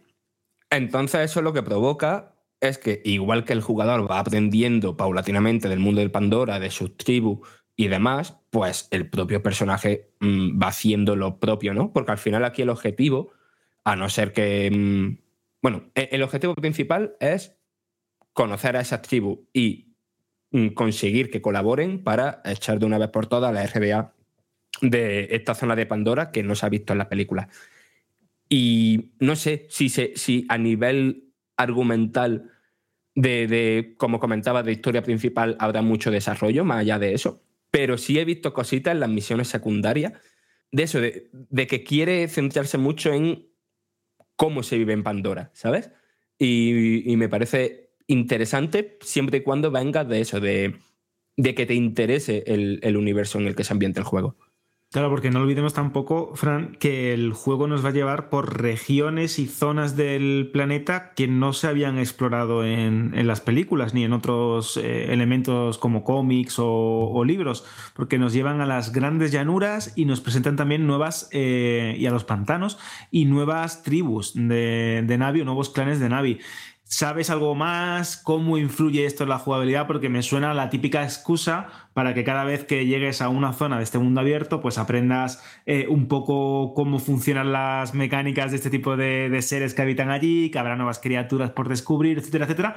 Que bueno, es una 100%. buena, claro, es una buena excusa, pero a ver también cómo lo, lo imbuyen o lo, lo mezclan con la, con la jugabilidad, porque si es algo muy rutinario, pues al final te aburre un poco, pero si es algo que te ayude como jugador a la hora de aprender, como bien dices, con, esa, con ese pretexto que está hecho el juego, aprender un poco más a vivir en el planeta, pues oye, pues puede molar, ¿no? Pues sí, sí, sí, estoy de acuerdo contigo. O sea, yo evidentemente en una partida de dos horitas no he podido mm, ver mucho de eso, ¿no? Pero sí que tiene toda la pinta, vaya, porque lo hemos visto en los trailers, que, por ejemplo, esta facción que yo conocí, que seguramente será la primera, pues me hicieron el ritual del Ikran. Eh, la siguiente facción me harán la del caballito, que ahora no recuerdo cómo se llama, y la siguiente habrá Los otra. pali, ¿no? Eran los pali. Mm. Sí, sí, sí. A ver, a- habrá que ver cómo de, aunque sea hacer lo mismo, si consiguen que, que eso, que no sea una estructura repetitiva, ¿no? Que se, que se repita con cada una de las tribus. Pero a ver, es que hasta que mm, eso, en un juego de este tipo, jugar de ahorita, pues te da para hacerte unas sensaciones generales, pero no te da para, para conocer todos esos detalles. Luego, Fran, el modo cooperativo, ¿sabes algo? Porque sabes, sé, bueno, eh, lo han promocionado mucho que lo puedes jugar en modo cooperativo para dos jugadores, porque como son la historia de dos hermanos, ¿sabes algo? ¿Te han mostrado algo? Porque yo me estoy viendo que al final tú y yo vamos a, vamos a ser los bichos azules de Vandal que se van a encargar de probar el juego. Ojo, pues la verdad es que, que no. Es verdad que se me- incluso se me había olvidado. Me acuerdo que cuando nos lo enseñaron en, en junio, sí dieron bastante énfasis al cooperativo, pero claro, en esta demo, eh, nada de nada. De hecho, es que ni nos lo mencionaron. A mí se me había ido de la cabeza, vaya. Vais a ser los bichos azules de Vandal. Bueno, Totalmente. a Nos ver. Vamos a disfrazar y vamos a hacer un directo. Tú capaz. De Navi. a Fran con que se ponga el pelo de color azul ya le vale. O sea que en ese sentido. Oye, Fran, no sé si te queda algo más de estas impresiones, porque en el fondo, eh, dentro de nada, seguro que vamos a tener aquí el análisis completo de este juego, la continuación de las películas. Aquellos que hemos visto eh, las dos primeras podemos continuar, ni que sea en ese ecosistema y participar de una forma mucho más interactiva con él. Y nada, que si tienes algo más que añadir, que habla ahora o calla para siempre. Dicho así, es muy feo, pero, pero ya me entiendes. No, no, básicamente ¿No? lo que he dicho, que, que ojalá el juego siga eh, con el tono eh, de lo que he podido disfrutar, porque, joder, tiene, tiene pinta de... Ahora mismo me, tiene pinta de mundo abierto con personalidad, que es bastante más de lo que me esperaba. Bueno, oye, pues es lo que yo intentaba decir al principio, que Jorge me calificaba de intensito, de alguna manera. Pero vamos, que yo lo tengo en el radar y es uno de esos juegos que creo que me van a gustar, por lo que he podido ver. Bueno, oye, tenemos un Navi y tenemos una Navi, ¿no? Y el chiste que te he contado por el chat interno, mm, mejor ni lo decimos por antena porque nos pueden llover críticas, ¿verdad? Que es una Navi y algo así como una Bionic Boily. Eh, es muy malo, lo digo porque a él le ha hecho gracia y echamos de menos tus chistes malos. Fran, ¿se te ha secado la imaginación o qué pasa? ¿No quieres compartirlo con nosotros? ¿Te han dicho cosas por la calle o, o qué? No, hombre, que esas cosas no se pueden forzar, esas cosas surgen, tío. Es- es como, como las, cosas bonitas de, las cosas bonitas de la vida. Surgen, pues- ¿no? pues- pues claro, surgen. no se tío, preparan, ¿no? Salen así, Claro, claro, espontáneas. claro, claro, claro. Anda que. Bueno, oye, gracias por contarnos este contacto con el universo de Cameron. La verdad es que me pasaba por eh, una mensajería, por, por una aplicación de mensajería. eh, Alberto lo que tiene de Avatar y es súper fan y yo le dije, solo te falta tatuarte eh, el nombre de James Cameron en la piel porque vamos. Por cierto, Alberto, ¿qué te parece si ahora tomamos nada, unos segundos? Y hablamos no de Halloween, porque ya lo hemos dejado atrás, y esa lista que hizo Zex para que nuestros oyentes tuvieran una referencia, bueno, no solo nuestros oyentes, sino también los lectores de su web, tuvieran una referencia de títulos de Halloween, para ambientar Halloween, pero vamos a volver un poco a lo que hacemos cada semana, que es destacar dentro de su lista de los más buscados aquellos dispositivos, aquellos juegos que dentro del ranking son los que ahora mismo CEX quiere poder tener en stock para ofrecer a sus clientes. ¿Tienes alguno que quieras destacar? Pues sí, vamos a empezar por un dispositivo que creo que a todo el mundo le gusta, que sirve para jugar, que es la PlayStation 5 de 825 GB, el modelo original, ahora que estamos hablando de la Slim, hay que dejarlo claro, que se vende por 500 euros en CX, se compra por 315 y si lo queremos en Vale en tienda, nos ofrecen 365 euros. Es uno de los dispositivos más buscados, pero no es el único, porque también tenemos el iPad Pro de 12,9 pulgadas de sexta generación, de 128 GB de capacidad, del color gris espacial, que se vende por 1.100 euros en la web, es uno de los más buscados, se compra por 715 euros.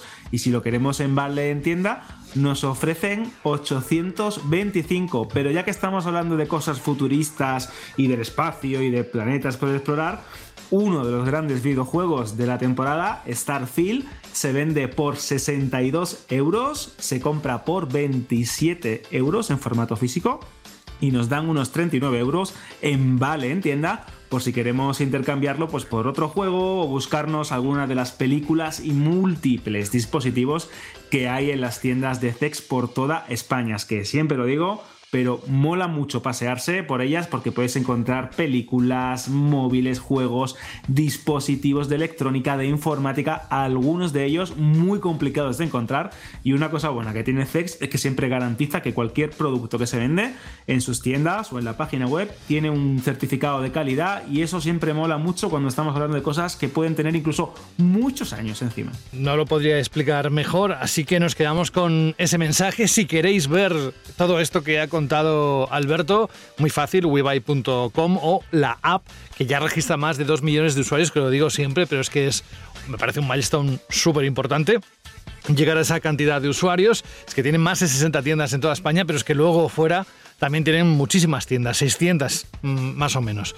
Mm, Ahora, mientras nos preparamos para hablar del WarioWare Move It, es algo que no suelo hacer, pero al jugar al Alan Wake 2, y claro, estaba pensando en cómo ponerlo al final del programa, pero es que el final del programa lo eligen los, los oyentes, como sabéis.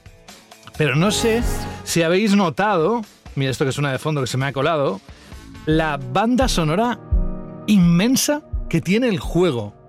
Entre capítulo y capítulo suelen poner un tema, que además está disponible en distintas plataformas, Spotify, Apple Music, pero son siete cortes los que hay puestos en, al menos en, en el recopilatorio de las plataformas de streaming, pero en el juego hay alguno más. Te prometo, Alberto, que cuando me paro el capítulo y evidentemente un poco en shock por lo que haya pasado, depende también de- del capítulo, me quedo con la canción y digo, a ver si me gusta o no me gusta. En un 90% de los casos, me gusta la canción. Y eso es muy difícil, ¿eh? porque suelo ser bastante exigente. soy muy comercial, pero soy muy exigente. Y tiene una banda sonora impresionante. Este es el tema principal, se llama Follow You Into the Dark, eh, que canta Raquel con K. Y, pero vamos, que puedo poner cualquier otro, por ejemplo, Wide Awake, que ese también es un tema súper bueno. Canta un tal James, o el grupo es James. Eso sí, siempre aparece el nombre de Alan Wake al principio. Escuchad un poquito, a ver si os gusta. In the dark, miles apart. Made a promise that I'm coming out alive. Raging heart went too far. I will never lose myself again. Que la semana en la que tuvimos el juego estaba todo tan apretado, había tanto contenido que no te puedes parar en estas cosas. Pero además es que jugando me he dado cuenta, digo, voy a contarlo, por si hay alguien más dentro de los miles de oyentes que tenemos que le pueda interesar saberlo o le gusta este tipo de, de música. ¿A ti te gusta, por ejemplo? A mí me encanta. De hecho, eh, muchas de ellas mm, me recuerdan mucho a las que escuchábamos en, Control. De hecho, ese grupo, All Gods of Asgard, tenía varios temas en el juego de Remedy. Y de hecho también el primer título, el primer Alan Wake, tenía un tracklist espectacular en cuanto a música. Y este, que además a nivel técnico me parece una pasada, es que parece un juego, como bien dice Fran, de, de otra generación por completo. Eso lo quería acabo- lo decirle acabo yo a Fran. Ahora, ahora voy con Sí, Fran y le hago una de- pregunta. Sí, lo acabo de empezar, de hecho, y, eh, porque terminé el Spider-Man 2 hace muy poquito, hace escasas horas básicamente, y digo, bueno, voy a, voy a meterme con Alan Wake. Y es que hay momentos de parar y decir, wow, ¿cómo se ve este juego? Qué bien ambientado está, qué historia tan Qué interesante. trabajazo tienen, porque hacer eso tela. Y qué música, exactamente. Sí, es sí, un, un todo, nivel todo. de producción perfecto. Todo, Es todo. po- pocas veces he visto algo así, sobre todo de un juego, pues que sí que sabes que va a ser bueno, pero que es como una gran sorpresa, como una gran revelación. Como que sí, sabes que Spider-Man es bueno, sabes que los juegos de Nintendo son chulos, que el Starfield mola un montón, pero era, eh, son cosas que esperabas. Pero es que esto es que ha roto completamente mis esquemas y estoy totalmente dentro de este universo de, de terror sobrenatural, de un escritor atormentado y de sí. investigaciones policiales, porque es impresionante. Es que además eh, todo lo que ves en pantalla está muy currado. La parte de un lado y de otra, no voy a desvelar nada, pero es que se han tenido que pasar horas y horas de producción, pero muchísimas. Y sinceramente, eh, no me extraña que Juan Rubio esté elevado, porque es que los niveles de producción, la historia y todo alrededor de Alan Wake 2, lo único, lo único malo es el- la sentencia esa que parece que Sam Blake ha, ha vuelto a decir que nada de físico, y yo creo que eso penaliza bastante la opinión que están teniendo los, los jugadores que quieren acceder al título, pero que se niegan a pasar por la parte Bueno, digital. De hecho, esto es muy divertido porque como desde el principio ha sido un lanzamiento digital y niega la posibilidad de lanzamiento físico, pues claro, hay gente que esto le enfada muchísimo. Se lo toma como algo incluso hasta personal y diciendo que, bueno, pues que no piensan comprar el juego si no tiene lanzamiento físico, que me parece totalmente respetable, evidentemente. Pero sí que es gracioso que estaban hasta enfadados cuando empezaron a salir las notas de los análisis y empezó, se empezó a decir que el juego era sobresaliente y que era buenísimo esa gente le molestaba que el juego fuera tan bueno, porque como ya tomó Claro. esa decisión de que no iba a comprarlo porque no sale en físico, pues incluso hasta poniendo en duda que fuera tan bueno. Y bueno, ya vuelves a los fanatismos de, de toda índole, pero este me hizo especial gracia de que sí que hay una parte de los jugadores como que intentan boicotear el juego y estar en contra porque solo sale en digital. Y bueno, una eh, es como podemos diferenciar, ¿no? Vale que te moleste la, la decisión comercial, pero si el juego bueno, pues es bueno. Y además, esa decisión no habrá sido de precisamente de Remedy. Al final, quien le ha puesto la pasta ha sido Es Epic, Epic. Games para hacer este Claro. juego. Es una saga que llevaba parada desde la primera entrega, que de hecho, re- si no me equivoco, Fran, recompró Remedy a, a Microsoft, ¿verdad? O sea, la saga era de Eh, sí. Microsoft. Sí, y- se sacaron hace do- dos años remastered. Claro, y fue Remedy la que le compró los derechos a Microsoft porque Microsoft no quería hacer nada con ella. Y entonces es una secuela improbable que nadie quería producir hasta que no ha llegado Epic y puso el dinero. Entonces Epic ha decidido eh, que lo sacan digital y esto no es ni de decisión de Remedy siquiera. Pero son los que han puesto el dinero para que este juego sea posible. Si no hubiera puesto la pasta Epic, pues a lo mejor no hubiéramos visto nunca un Alan Wake 2. Así que en cualquier caso yo creo que a lo mejor hay que estar agradecidos. Hmm. Pero bueno, que entiendo que la gente le pueda molestar lo de que no se lance físico, pero de ahí a estar en contra del juego, boicotearlo, e incluso poner en duda su calidad, pues no sé, es absurdo. Pero bueno, con tantas cosas que contemplamos cada día en, esta, en este mundillo tan divertido de los videojuegos. Hmm.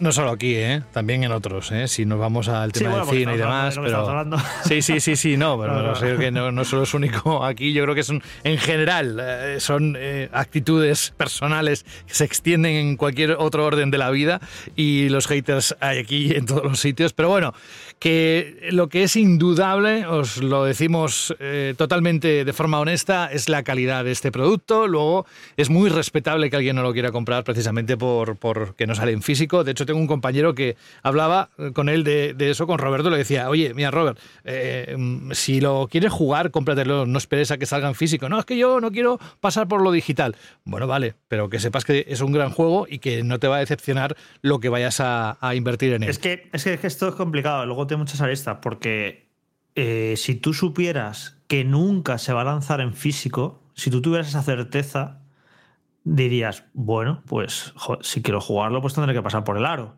Pero dices, bueno, pues me lo compro cuando esté de oferta, dentro de un año lo que sea. Pero el problema está que yo no pondría la mano en el fuego porque no vaya a haber edición física. Ese es el problema, esa incertidumbre que hay en el jugador de que a lo mejor dentro de un año, dentro de dos años, te lanzan la versión física y te cagas en todo porque te gastaste el dinero en la digital y eh, no, porque pensabas que no iba a salir una edición física. Es que ha pasado ya tantas Sí. veces eso Sí, sí. que es normal que la gente tenga la duda. Pasa un poco con Baldur's Gate 3, cuando salió, salió en agosto en PlayStation 5. Pues mucha gente igual no se lo quiso comprar porque dice, es que ya veréis cómo acaba saliendo una edición física. De hecho, en Japón va a salir una edición física de Baldur's Gate 3. Así que yo entiendo también que está esa parte también, ¿no? Decir, es que me voy a esperar, pues que ya veréis cómo acaba saliendo una edición física de Alan Wake 2 en, físico. Y es eso, no, no lo sabes. Puede que sí, puede que no, pero mucha gente normal que quiera, que quiera esperar. También, al menos aquí, creo que ha sido mm, de las primeras veces que un juego hecho, ha sido en plan de, vale, eh, no lo distribuimos en físico, pero eso nos permite hacer la versión digital más barata, ¿sabes? Porque esto de cualquier otra editora habría costado 80 pavos en consola, 70 pavos en PC. Y, cuesta 60 en consola y 50 en PC. Quiero decir, son 20 pavos menos en, en cual- en cualquier caso. Mm, ojalá otra compañía se aplicara en el, el cuento. Sé que no va a pasar, pero ojalá. Sí, es un mini debate que se podría mantener, ¿eh? podríamos hablar más largo sobre el tema y fíjate que ha nacido a raíz de una canción que quería compartir de la banda sonora, de hecho, pero el tema está ahí y yo estoy también con Jorge. Sé que cuando pase un poco todo esto, un año, año y medio el- o antes, el juego seguro que encuentra el camino para convertirse, venderse en físico. O al menos ese es el deseo para todos aquellos que se van a negar completamente porque se van a perder una obra digna de, de disfrutar y además a fuego lento, sin prisa y, con todos los matices que puede tener. Bueno, dejamos esto y volvemos a lo que es la escaleta del programa. Perdonad por este, esta salida, pero nos vamos con el WarioWare. ¿Dónde? Pues aquí.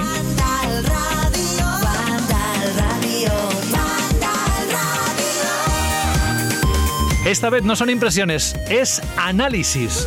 Y Fran está preparado.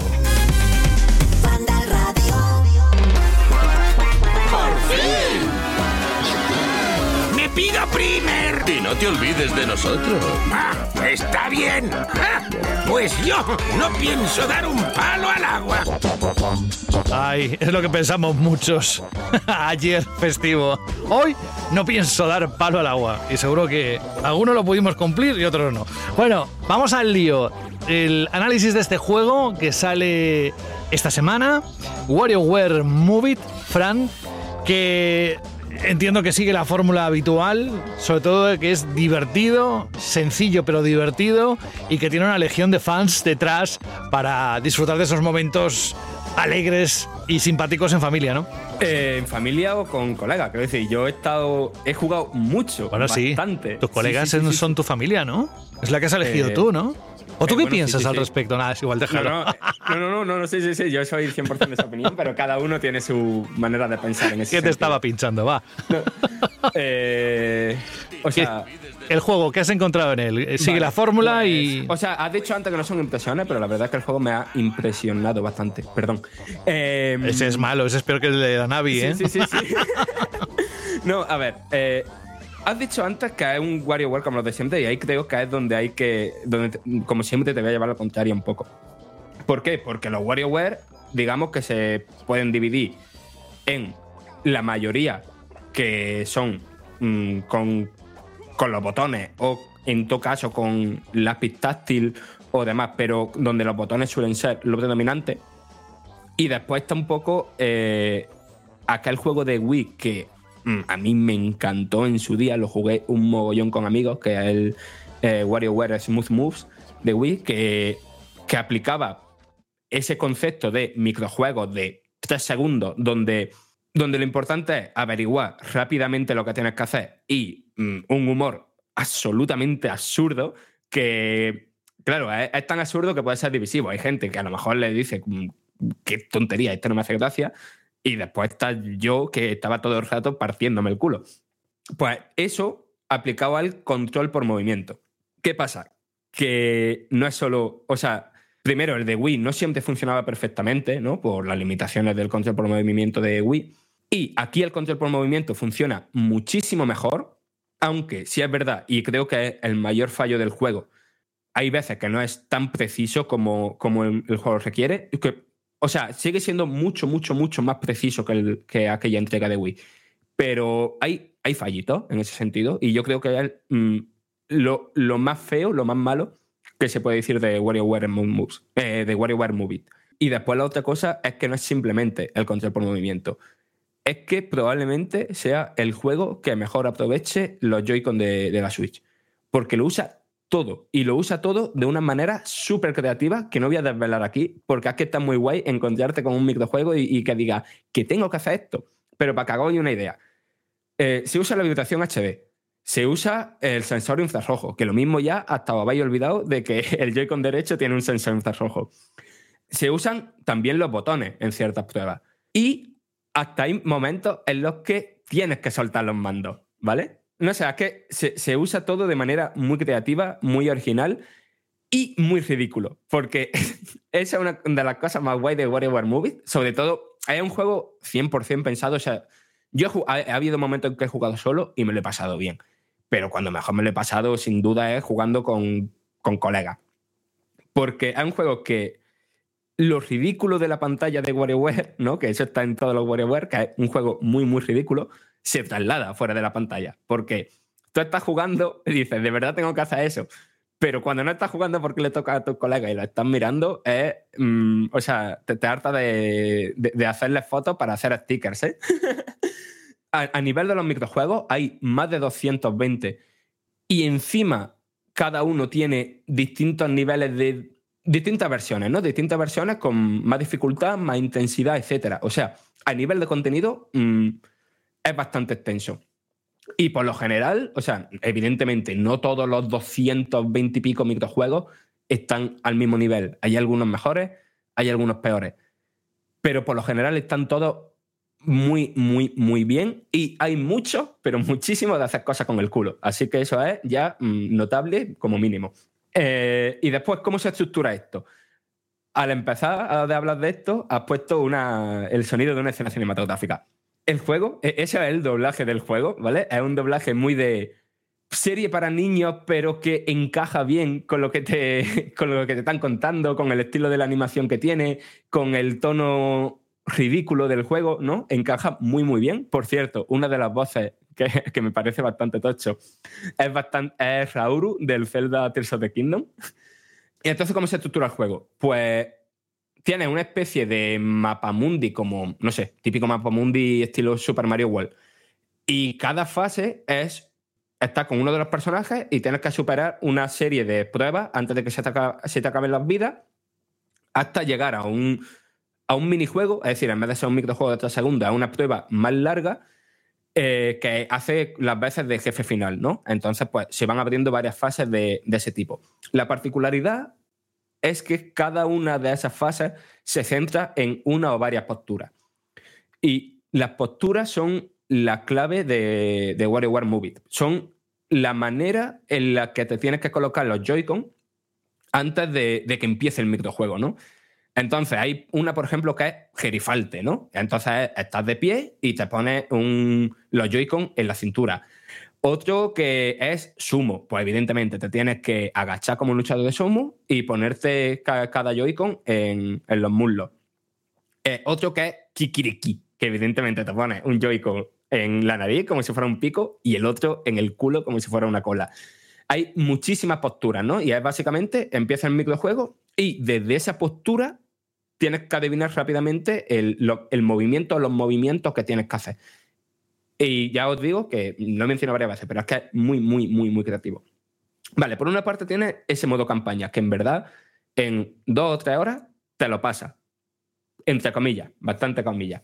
Y, y, por cierto, el modo campaña se puede jugar para uno o dos jugadores, eh, los dos con cada uno con dos Joy-Con. Después tienes el modo fiesta, que el modo fiesta es- está más pensado para parte game, son hasta cuatro jugadores, cada uno con un Joy-Con, y dentro de ese modo hay varios submodos. Algunos mejores, algunos peores, todos centrados en, en hacer microjuegos, pero siempre con un giro, ¿no? Eh, por ejemplo, hay uno que a una referencia que Icarus y que tienes que llegar hasta Medusa, pero se gira y justo cuando se gira no te puedes mover porque si no eh, te convierte en piedra. Y eso, el no te puedes mover es tanto avanzando en el escenario como en los propios microjuegos. De repente mm, tienes que dejar de moverte, que es lo que crea situaciones bastante graciosas. Y por lo general, eso, mm, esa prueba del modo fiesta están muy guay. Y en verdad, mm, yo, bueno, después dentro del modo campaña tienes un museo en el que puedes rejugar los microjuegos que, que has desbloqueado en el modo campaña. Y en verdad con eso ya digamos que bastaría, ¿no? Tienes tu campaña, pa- tienes tu posibilidad de jugar los microjuegos y tienes tu modo fiesta. Y yo en verdad pensaba que se iba a quedar ahí. ¿Qué pasa?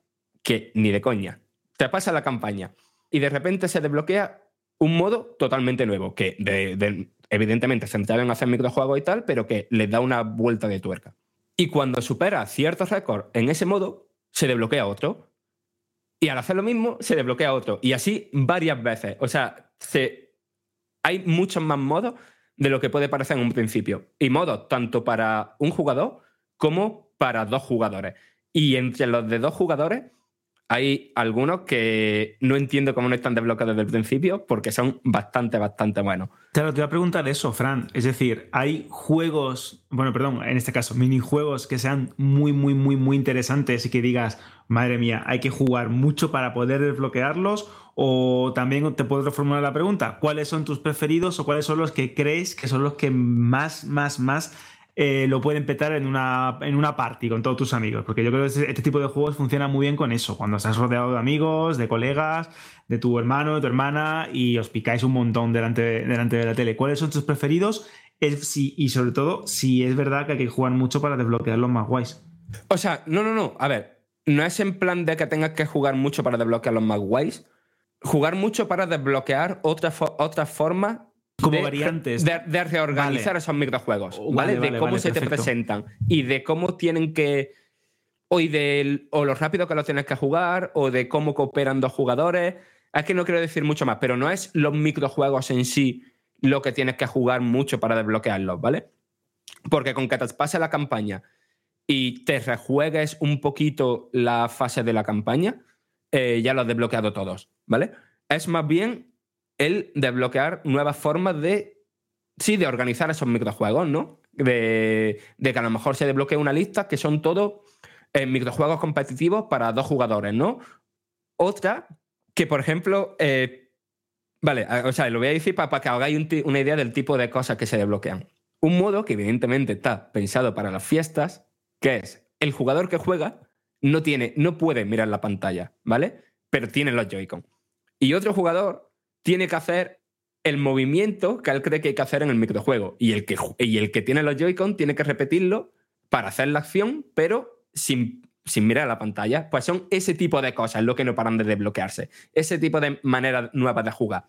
Entre los microjuegos preferidos, evidentemente los que se inspiran en Nintendo, pero por cosas del NDA eh, no podemos dar ninguno en concreto, pero ya os digo que mm, los que tienen cierto pasado nintendero, o sea, va a haber alguno que le llegue al corazoncito y que le haga reírse bastante. Y después, entre los que sí puedo mencionar, a ver, evidentemente hay uno que se llama el culógrafo y que lo que hace es que con el Joy-Con, eh, o sea, con la posición esta de Kikiriki que he dicho antes, que es un Joy-Con en la nariz y otro en el culo, pues te hacen dibujar un patrón con el culo, ¿no? Otro en el que tienes que colaborar con otro jugador para apagar un incendio, ¿no? Entonces tiene que estar uno cogiendo agua de, de, de una cascada y eh, para pasársela al otro y que la eche. Parece muy simple, pero hacer eso en tres segundos eh, es un grito en la casa, vaya. Y Sí, no es que- pelea, no, es generar Sí, un sí, conflicto sí. y una locura. Que, que el vecino ya me ha asustado, vamos. Sí, sí, sí, sí, sí. O sea, aquí hay, aquí hay muchísimo, hay muchísimo, muchísimo. Mm, Y todos tienen, tanto en lo que tienes que hacer como en la resolución del microjuego, es decir, lo que pasa cuando lo haces, es mm, de eso de para quedarte en plan de, pero ¿qué se han tomado para, para pensar esto? ¿Sabes? Escuchándote, Fran, tengo la sensación de que te lo has pasado de miedo eh, jugando.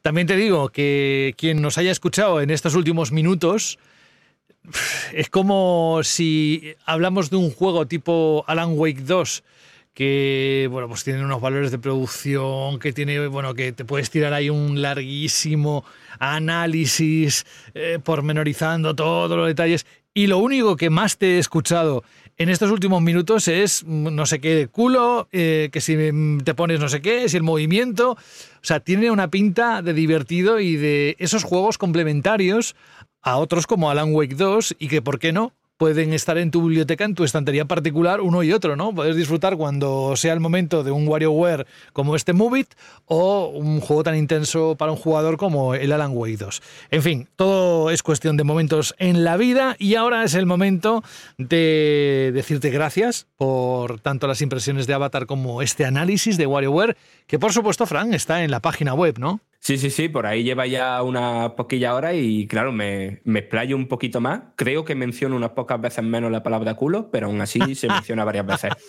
Bueno, oye, ha sido divertido cuanto menos. ¿A ti qué te parece la Shirley pregunta? ¿Tú qué preguntarías a los oyentes si te dejaran total libertad? ¿Hay algo que te haría feliz preguntar a los oyentes y recibir respuestas al respecto? Mm, Creo que no me dejarían hacer preguntas con libertad. O sea, no, no, no, no, sería. O sea, no, no, no, no. no. Eh, Empezaría a subir- Duraría, duraría un programa. Empezaría a subir la clasificación por edad de- del programa, ¿no? Porque ya me imagino que una pregunta comprometida sería. Bueno, nosotros en la Chile Pregunta solemos, Alberto, ser un poco más mainstream, más, más suaves y tenemos que ir a la que hicimos la semana pasada.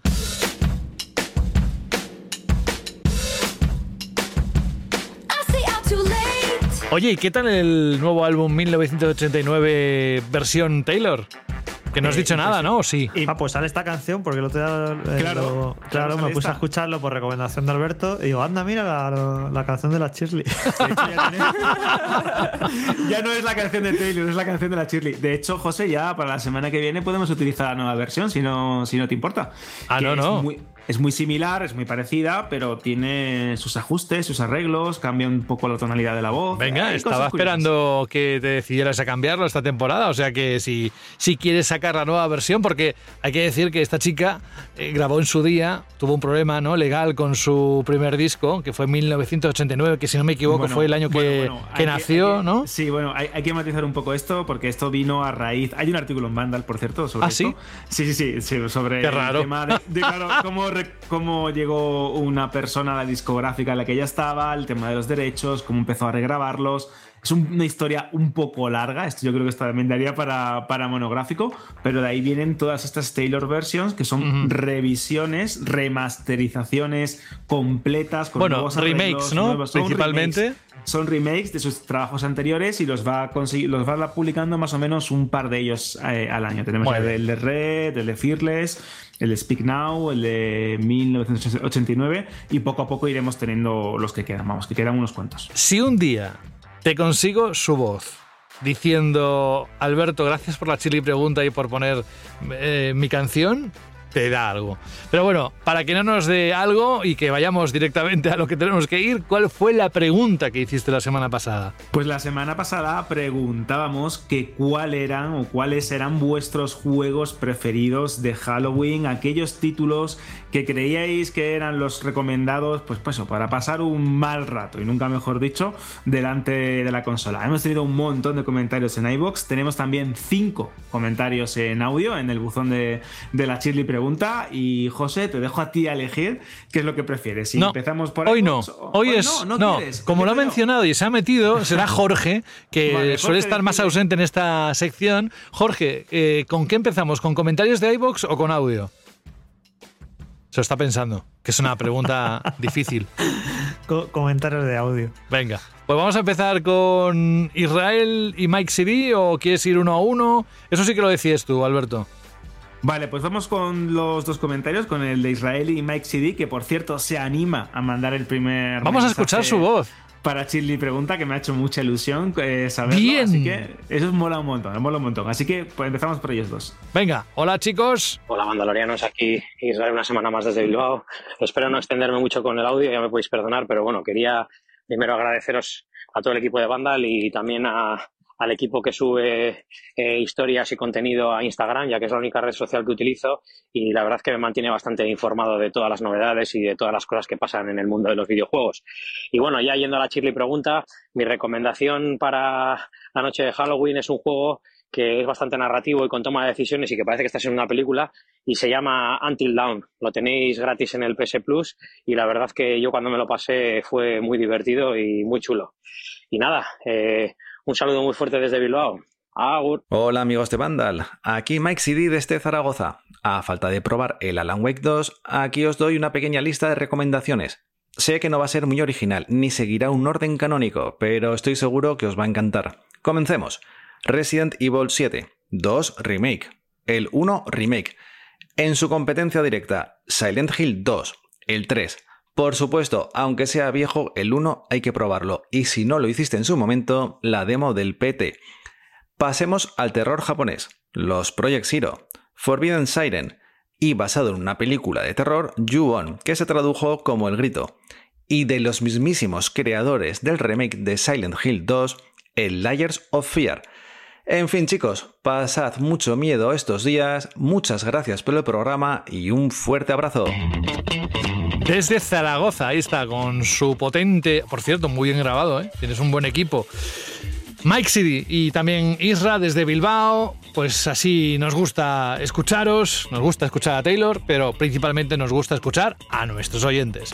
Y también nos dejan comentarios como los que va a repasar Alberto, por favor. Pues sí, tenemos el comentario de JM.rosa que dice: Hola, mi juego de miedo para Halloween bueno, bonito y barato es Dead Space Remake, que lo acaban de poner en Game Pass. Y nos manda también un saludo. ¿Y te acuerdas que la semana pasada estábamos hablando de debates gastronómicos con los dulces del, del momento, de los huesos de santo, con el turro latte famoso de Frank que nos comentaba hace unos programas? Bueno, pues de Crow, un auténtico veterano en esto de la chile pregunta, dice: Buenas amigos de Vandal, pues ya que ha sido un programa tan gastronómico, os tengo que decir que he encontrado un duro contrincante para el turro latte de Frank.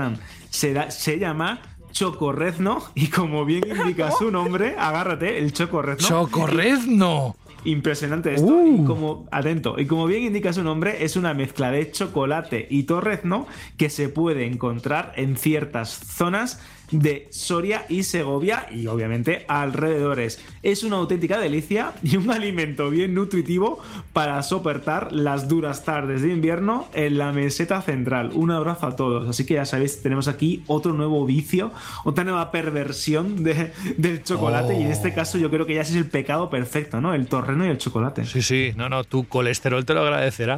Tiene todos los elementos para ser totalmente recomendable. Pero no, no, a mí es que, claro, es que todo lo que es así nos, nos encanta. A ver quién lo prueba, a ver quién se atreve del equipo a decirnos que ha probado los hacemos Un, un ASMR, ¿no? Con el ruido del torrezno crujiendo en el, en el micrófono y hacemos... Bueno, vamos, gracias por esa spooky sugerencia. Eh, Eso sí que me mete miedo, eh, porque lo mismo te puede gustar mucho o te puede horrorizar, pero a mí me da la sensación de que está, debe estar bueno, fíjate. Bueno, otro comentario, más comentarios. Pues sí, venga, vamos a hacer un comentario más y ya pasamos a los siguientes audios, si te parece, José, que tenemos un No, comentario... no, aquí de- pregúntale a Jorge, que es el que decide Ah, hoy. Es el que decide, hoy es el Sí, maestro sí. de, orquesta. sí. Bueno, pues lo que diga Jorge. Yo voy a leer un par de comentarios más y ya pasamos a los audios, si le parece bien al señor, al señor Cano. Mira, hay un comentario de un oyente que nos escribía mucho, que era Artland, que dice: Guapos, voy con mucho retraso, podcaster. Pero os sigo escuchando. A mí me ha, gustado ver lo que, que- que ha vuelto a escribir porque hacía tiempo que no lo veía. Digo, estaba preocupado por él. Pues mira, ha dado señales de vida y sigue escuchando Van al Radio. También tenemos el comentario de Borja del Río que dice: Gran programa. Quería preguntar, en vez de cuál es vuestro juego de miedo más terrorífico, ¿Cuál es vuestro momento de un videojuego más terrorífico? Él lo especifica un poco más. Dice, y el mío es el de la enfermera cuando se ponía a sangrar en el Silent Hill. Un abrazo y buena semana. Es verdad que ese momento del primer título eh, creo que nos impactó a muchísimos y en su momento que también nos pilló un poquito más jóvenes, creo que, que dejó un buen, un buen susto. Y luego uno que a mí personalmente me sigue aterrorizando muchas veces cuando, cuando me pongo a jugar a, él es el momento en el que cierta criatura sale de cierto espejo en el Resident Evil 2 que no hay vez que no juegue que, que, que, que no me aterrorice. Es que siempre que lo pongo, siempre al final pego el repullo. Es increíble ese momento. Tú recuerdas siempre lo que dice una cereza cuando se mira al espejo. Madre mía, José, ese chiste creo que lo utilizaste hace poco, ¿eh? No, hace ya bastante. ¿Cereza? Bueno, que aparte de, de los comentarios, nos quedan tres audios que no sé si eh, Jorge quiere que los escuchemos todos seguidos o uno a uno y los comentamos. ¿Qué hacemos, Jorge? Eh, sí, uno a uno y los comentáis. Venga. No, la verdad es que, ojo, porque eh, son bastante creativos. Vamos a escuchar primero el de Raúl, desde México. Hola, soy Raúl. No sé cómo, pero de algún modo llegué al USG Ishimura. Si alguien encuentra esta grabación, por favor, envíenla a Vandal Radio. Mi juego favorito ahora se convirtió en una pesadilla real. Los necromorfos me siguen. No sé cómo salir de aquí. Os juro que estuve a punto de desechar el audio pensando que digo, vaya calidad de audio que nos ha mandado Raúl. Hasta que luego me di cuenta de que era parte de la escenificación de lo que estaba intentando recrear ya, ya, de la De Simura y De del, la, Shimura, de la comunicación rollo radio, ¿no? Como un mensaje. del Dead Space Remake. Sí, sí, sí, sí. Exacto, no. exacto. Bueno, muy currado, ¿eh? Muy sí, Raúl desde México, un abrazo bien grande a ti y a toda tu familia y a todos los oyentes que nos escuchan desde distintos puntos fuera de España. Los de España siempre les mandamos abrazos, así que también para todos los, los demás, para todo el mundo. Eh, Vamos a escuchar a Fran. Fran también ha querido hacer algo distinto. Hola mis queridísimos mortales, aquí Fran desde el más allá. Quería recomendaros para estos días de Callisto Protocol y como obra maestra del género del terror, Silent Hill 2. Nos vemos en la siguiente. ¡Feliz Halloween! Me recuerda cuando grababa con el cassette en doble pletina, que se retrasaba. Había un delay.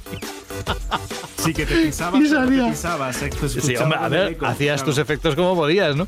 Pero ahí tienes a un oyente comprometido con lo que estamos haciendo aquí cada semana, la Shirley, y se, y se moja y va más allá de lo que es simplemente lanzar una respuesta que también está bien, pero le quiere dar su contexto. Y Halloween invita mucho a estas cosas.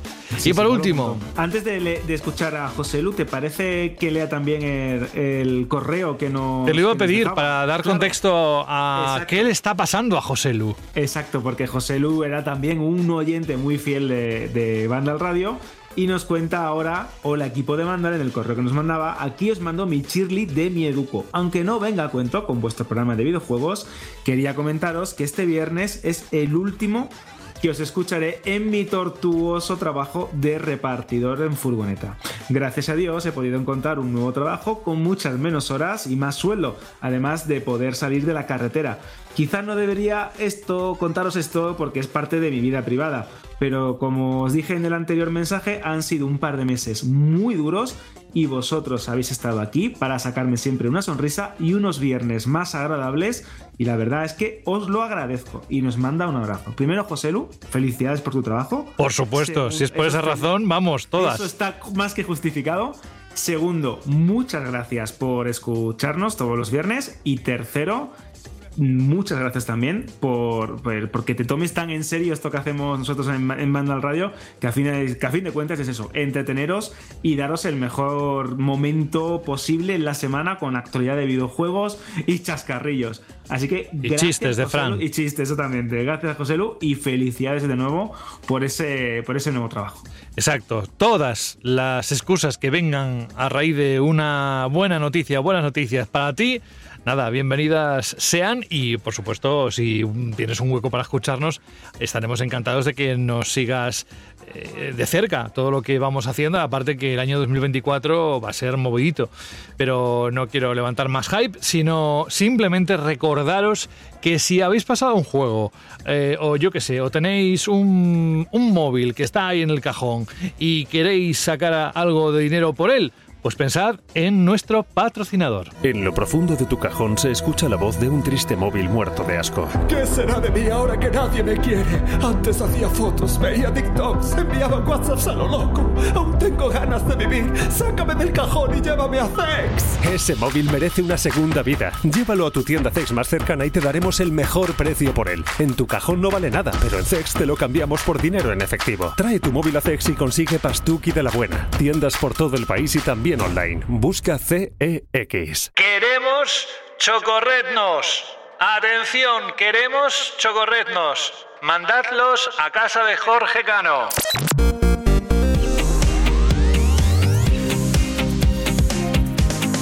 No, no, no vamos a dar la dirección por aquí.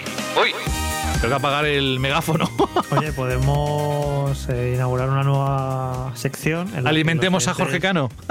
En la que los oyentes me mandan productos culinarios y yo les hago la review. Vale. Venga. Yo lo veo interesante. Sí, sí. eh, y peligroso. Bueno, mejor que se lo manden a Fran que. Y peligroso. bueno, Fran, bueno, Fran no puede comer productos de origen animal, ¿no? Bueno, no de origen animal, animales, carne. Eres vegetariano, no vegano. Vale, vale. Exacto, exacto. Bueno, pues Vale. a mí la Pero carne. bueno, la, la- la haces tú, una, una review muy completa. eh, textura, cómo entra. Y- Crujiente, y- exactamente, combinación, ma- tal, Exacto. Dulce, la- salado. Viste, y también lo digo.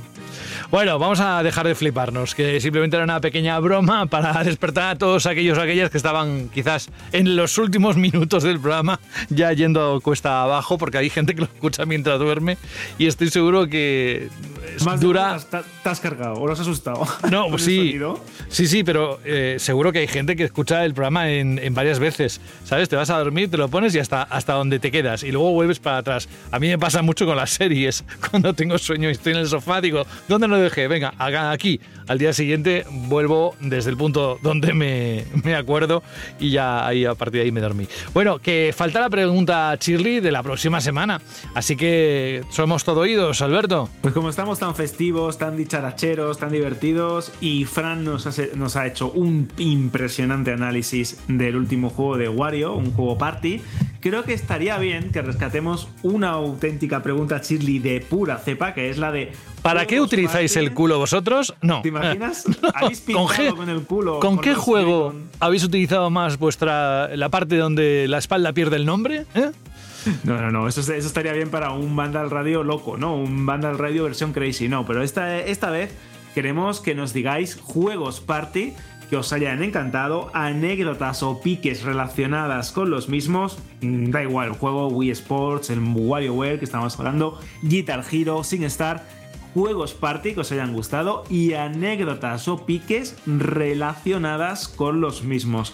Esto puede molar mucho porque puede dar pie a que revivamos anécdotas del pasado o momentos bastante turbios o enfados incluso con este tipo de juegos. Tenéis varios caminos. iBox, si queréis mandarnos un mensaje escrito. También cuando se sube el programa a Vandal podéis comentarlo la noticia y lo leo. O si os apetece, en vista de que tenemos unos oyentes muy aplicados y muy originales, podéis mandar un audio de unos 20-30 segundos en radio.vandal.net y estaremos encantados de ponerlo aquí en Vandal Radio. Eso es. Alberto González, un abrazo. Hasta la próxima semana. Bueno, antes, porque eh, nos escuchamos en Ya Verás, pero bueno, como a todos. Hasta la próxima semana en Banda al Radio. Hasta la semana que viene, José, un fuerte abrazo. Adiós. Fran G. Matas, nuestro sparring preferido cuando, cuando el pobre está que, que le vienen por todos lados y no sabe cómo defenderse. Pero que nada, que te mandamos un abrazo. Hoy, fíjate, he sabido algo más de ti, que eres vegano. Y nada, siempre, siempre es genial conocer cosas de Fran. Ya le he dicho que un documental suyo sería interesante, pero quizás con unos cuantos rombos. ¡Ja! Eso sí que es de boomer, ¿eh? Lo de los rombos. Bueno, Fran G. Matas, hasta la próxima semana y cuídate mucho. Vale, vale, sí, a ver. mm. Eh, o sea, de aquí no te vas sin que te hagas sufrir con, con lo que. Te voy a explicar cómo fue mi disfraz de Halloween, ¿vale? Ay, perdona si me lo dijiste antes. sí, sí, sí, sí. O sea, es que, pe- a pero ver cómo no es. O sea, no te estoy haciendo un favor. No te estoy haciendo un Ah, favor ¿no? ni un poco. No, ni a los oyentes tampoco. No, menos. De hecho, van a dejar de escuchar el programa después de esto. a ver. Vale. Eh, yo acabé de trabajar, tenía una fe. Acabé de trabajar a las seis y pico. Tenía Estamos hablando del nueve. miércoles. No, perdón, del martes. Exacto, exacto. Vale. Entonces digo, ¿qué hago? Vale. Me puse a jugar a, a Halo Infinite hasta que, después de muchos intentos, por cierto, gané una partida. Eh, justo cuando ponía victoria, me hice una captura de pantalla. Y como yo no, no tengo impresora, se la tuve que mandar a un colega. Cuando llegué a la fiesta, le digo, dame el folio y me lo pegué en la camiseta. Y ese era el disfraz. ¿Sabes por qué, José? Es que me he quedado sin palabras. Eh, Porque ¿Por qué? Halloween. Ostras. Fran, hasta la próxima semana. Hasta la próxima semana, tío.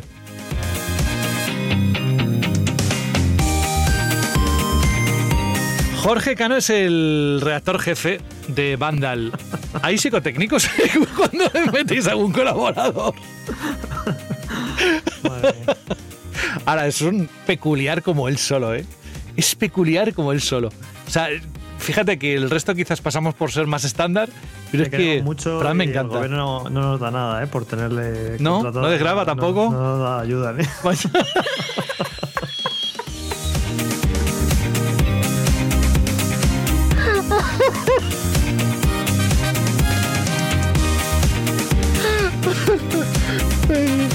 Bueno, oye, eh, Jorge, próxima semana entiendo que Call of Duty debe estar ahí asomando eh, y alguno más, pero como no quiero que ya no puedes cerrar el programa más alto de lo que se ha cerrado, así que te, te mando un abrazo y hasta la próxima semana en el siguiente capítulo. Hasta la semana que viene. Chao.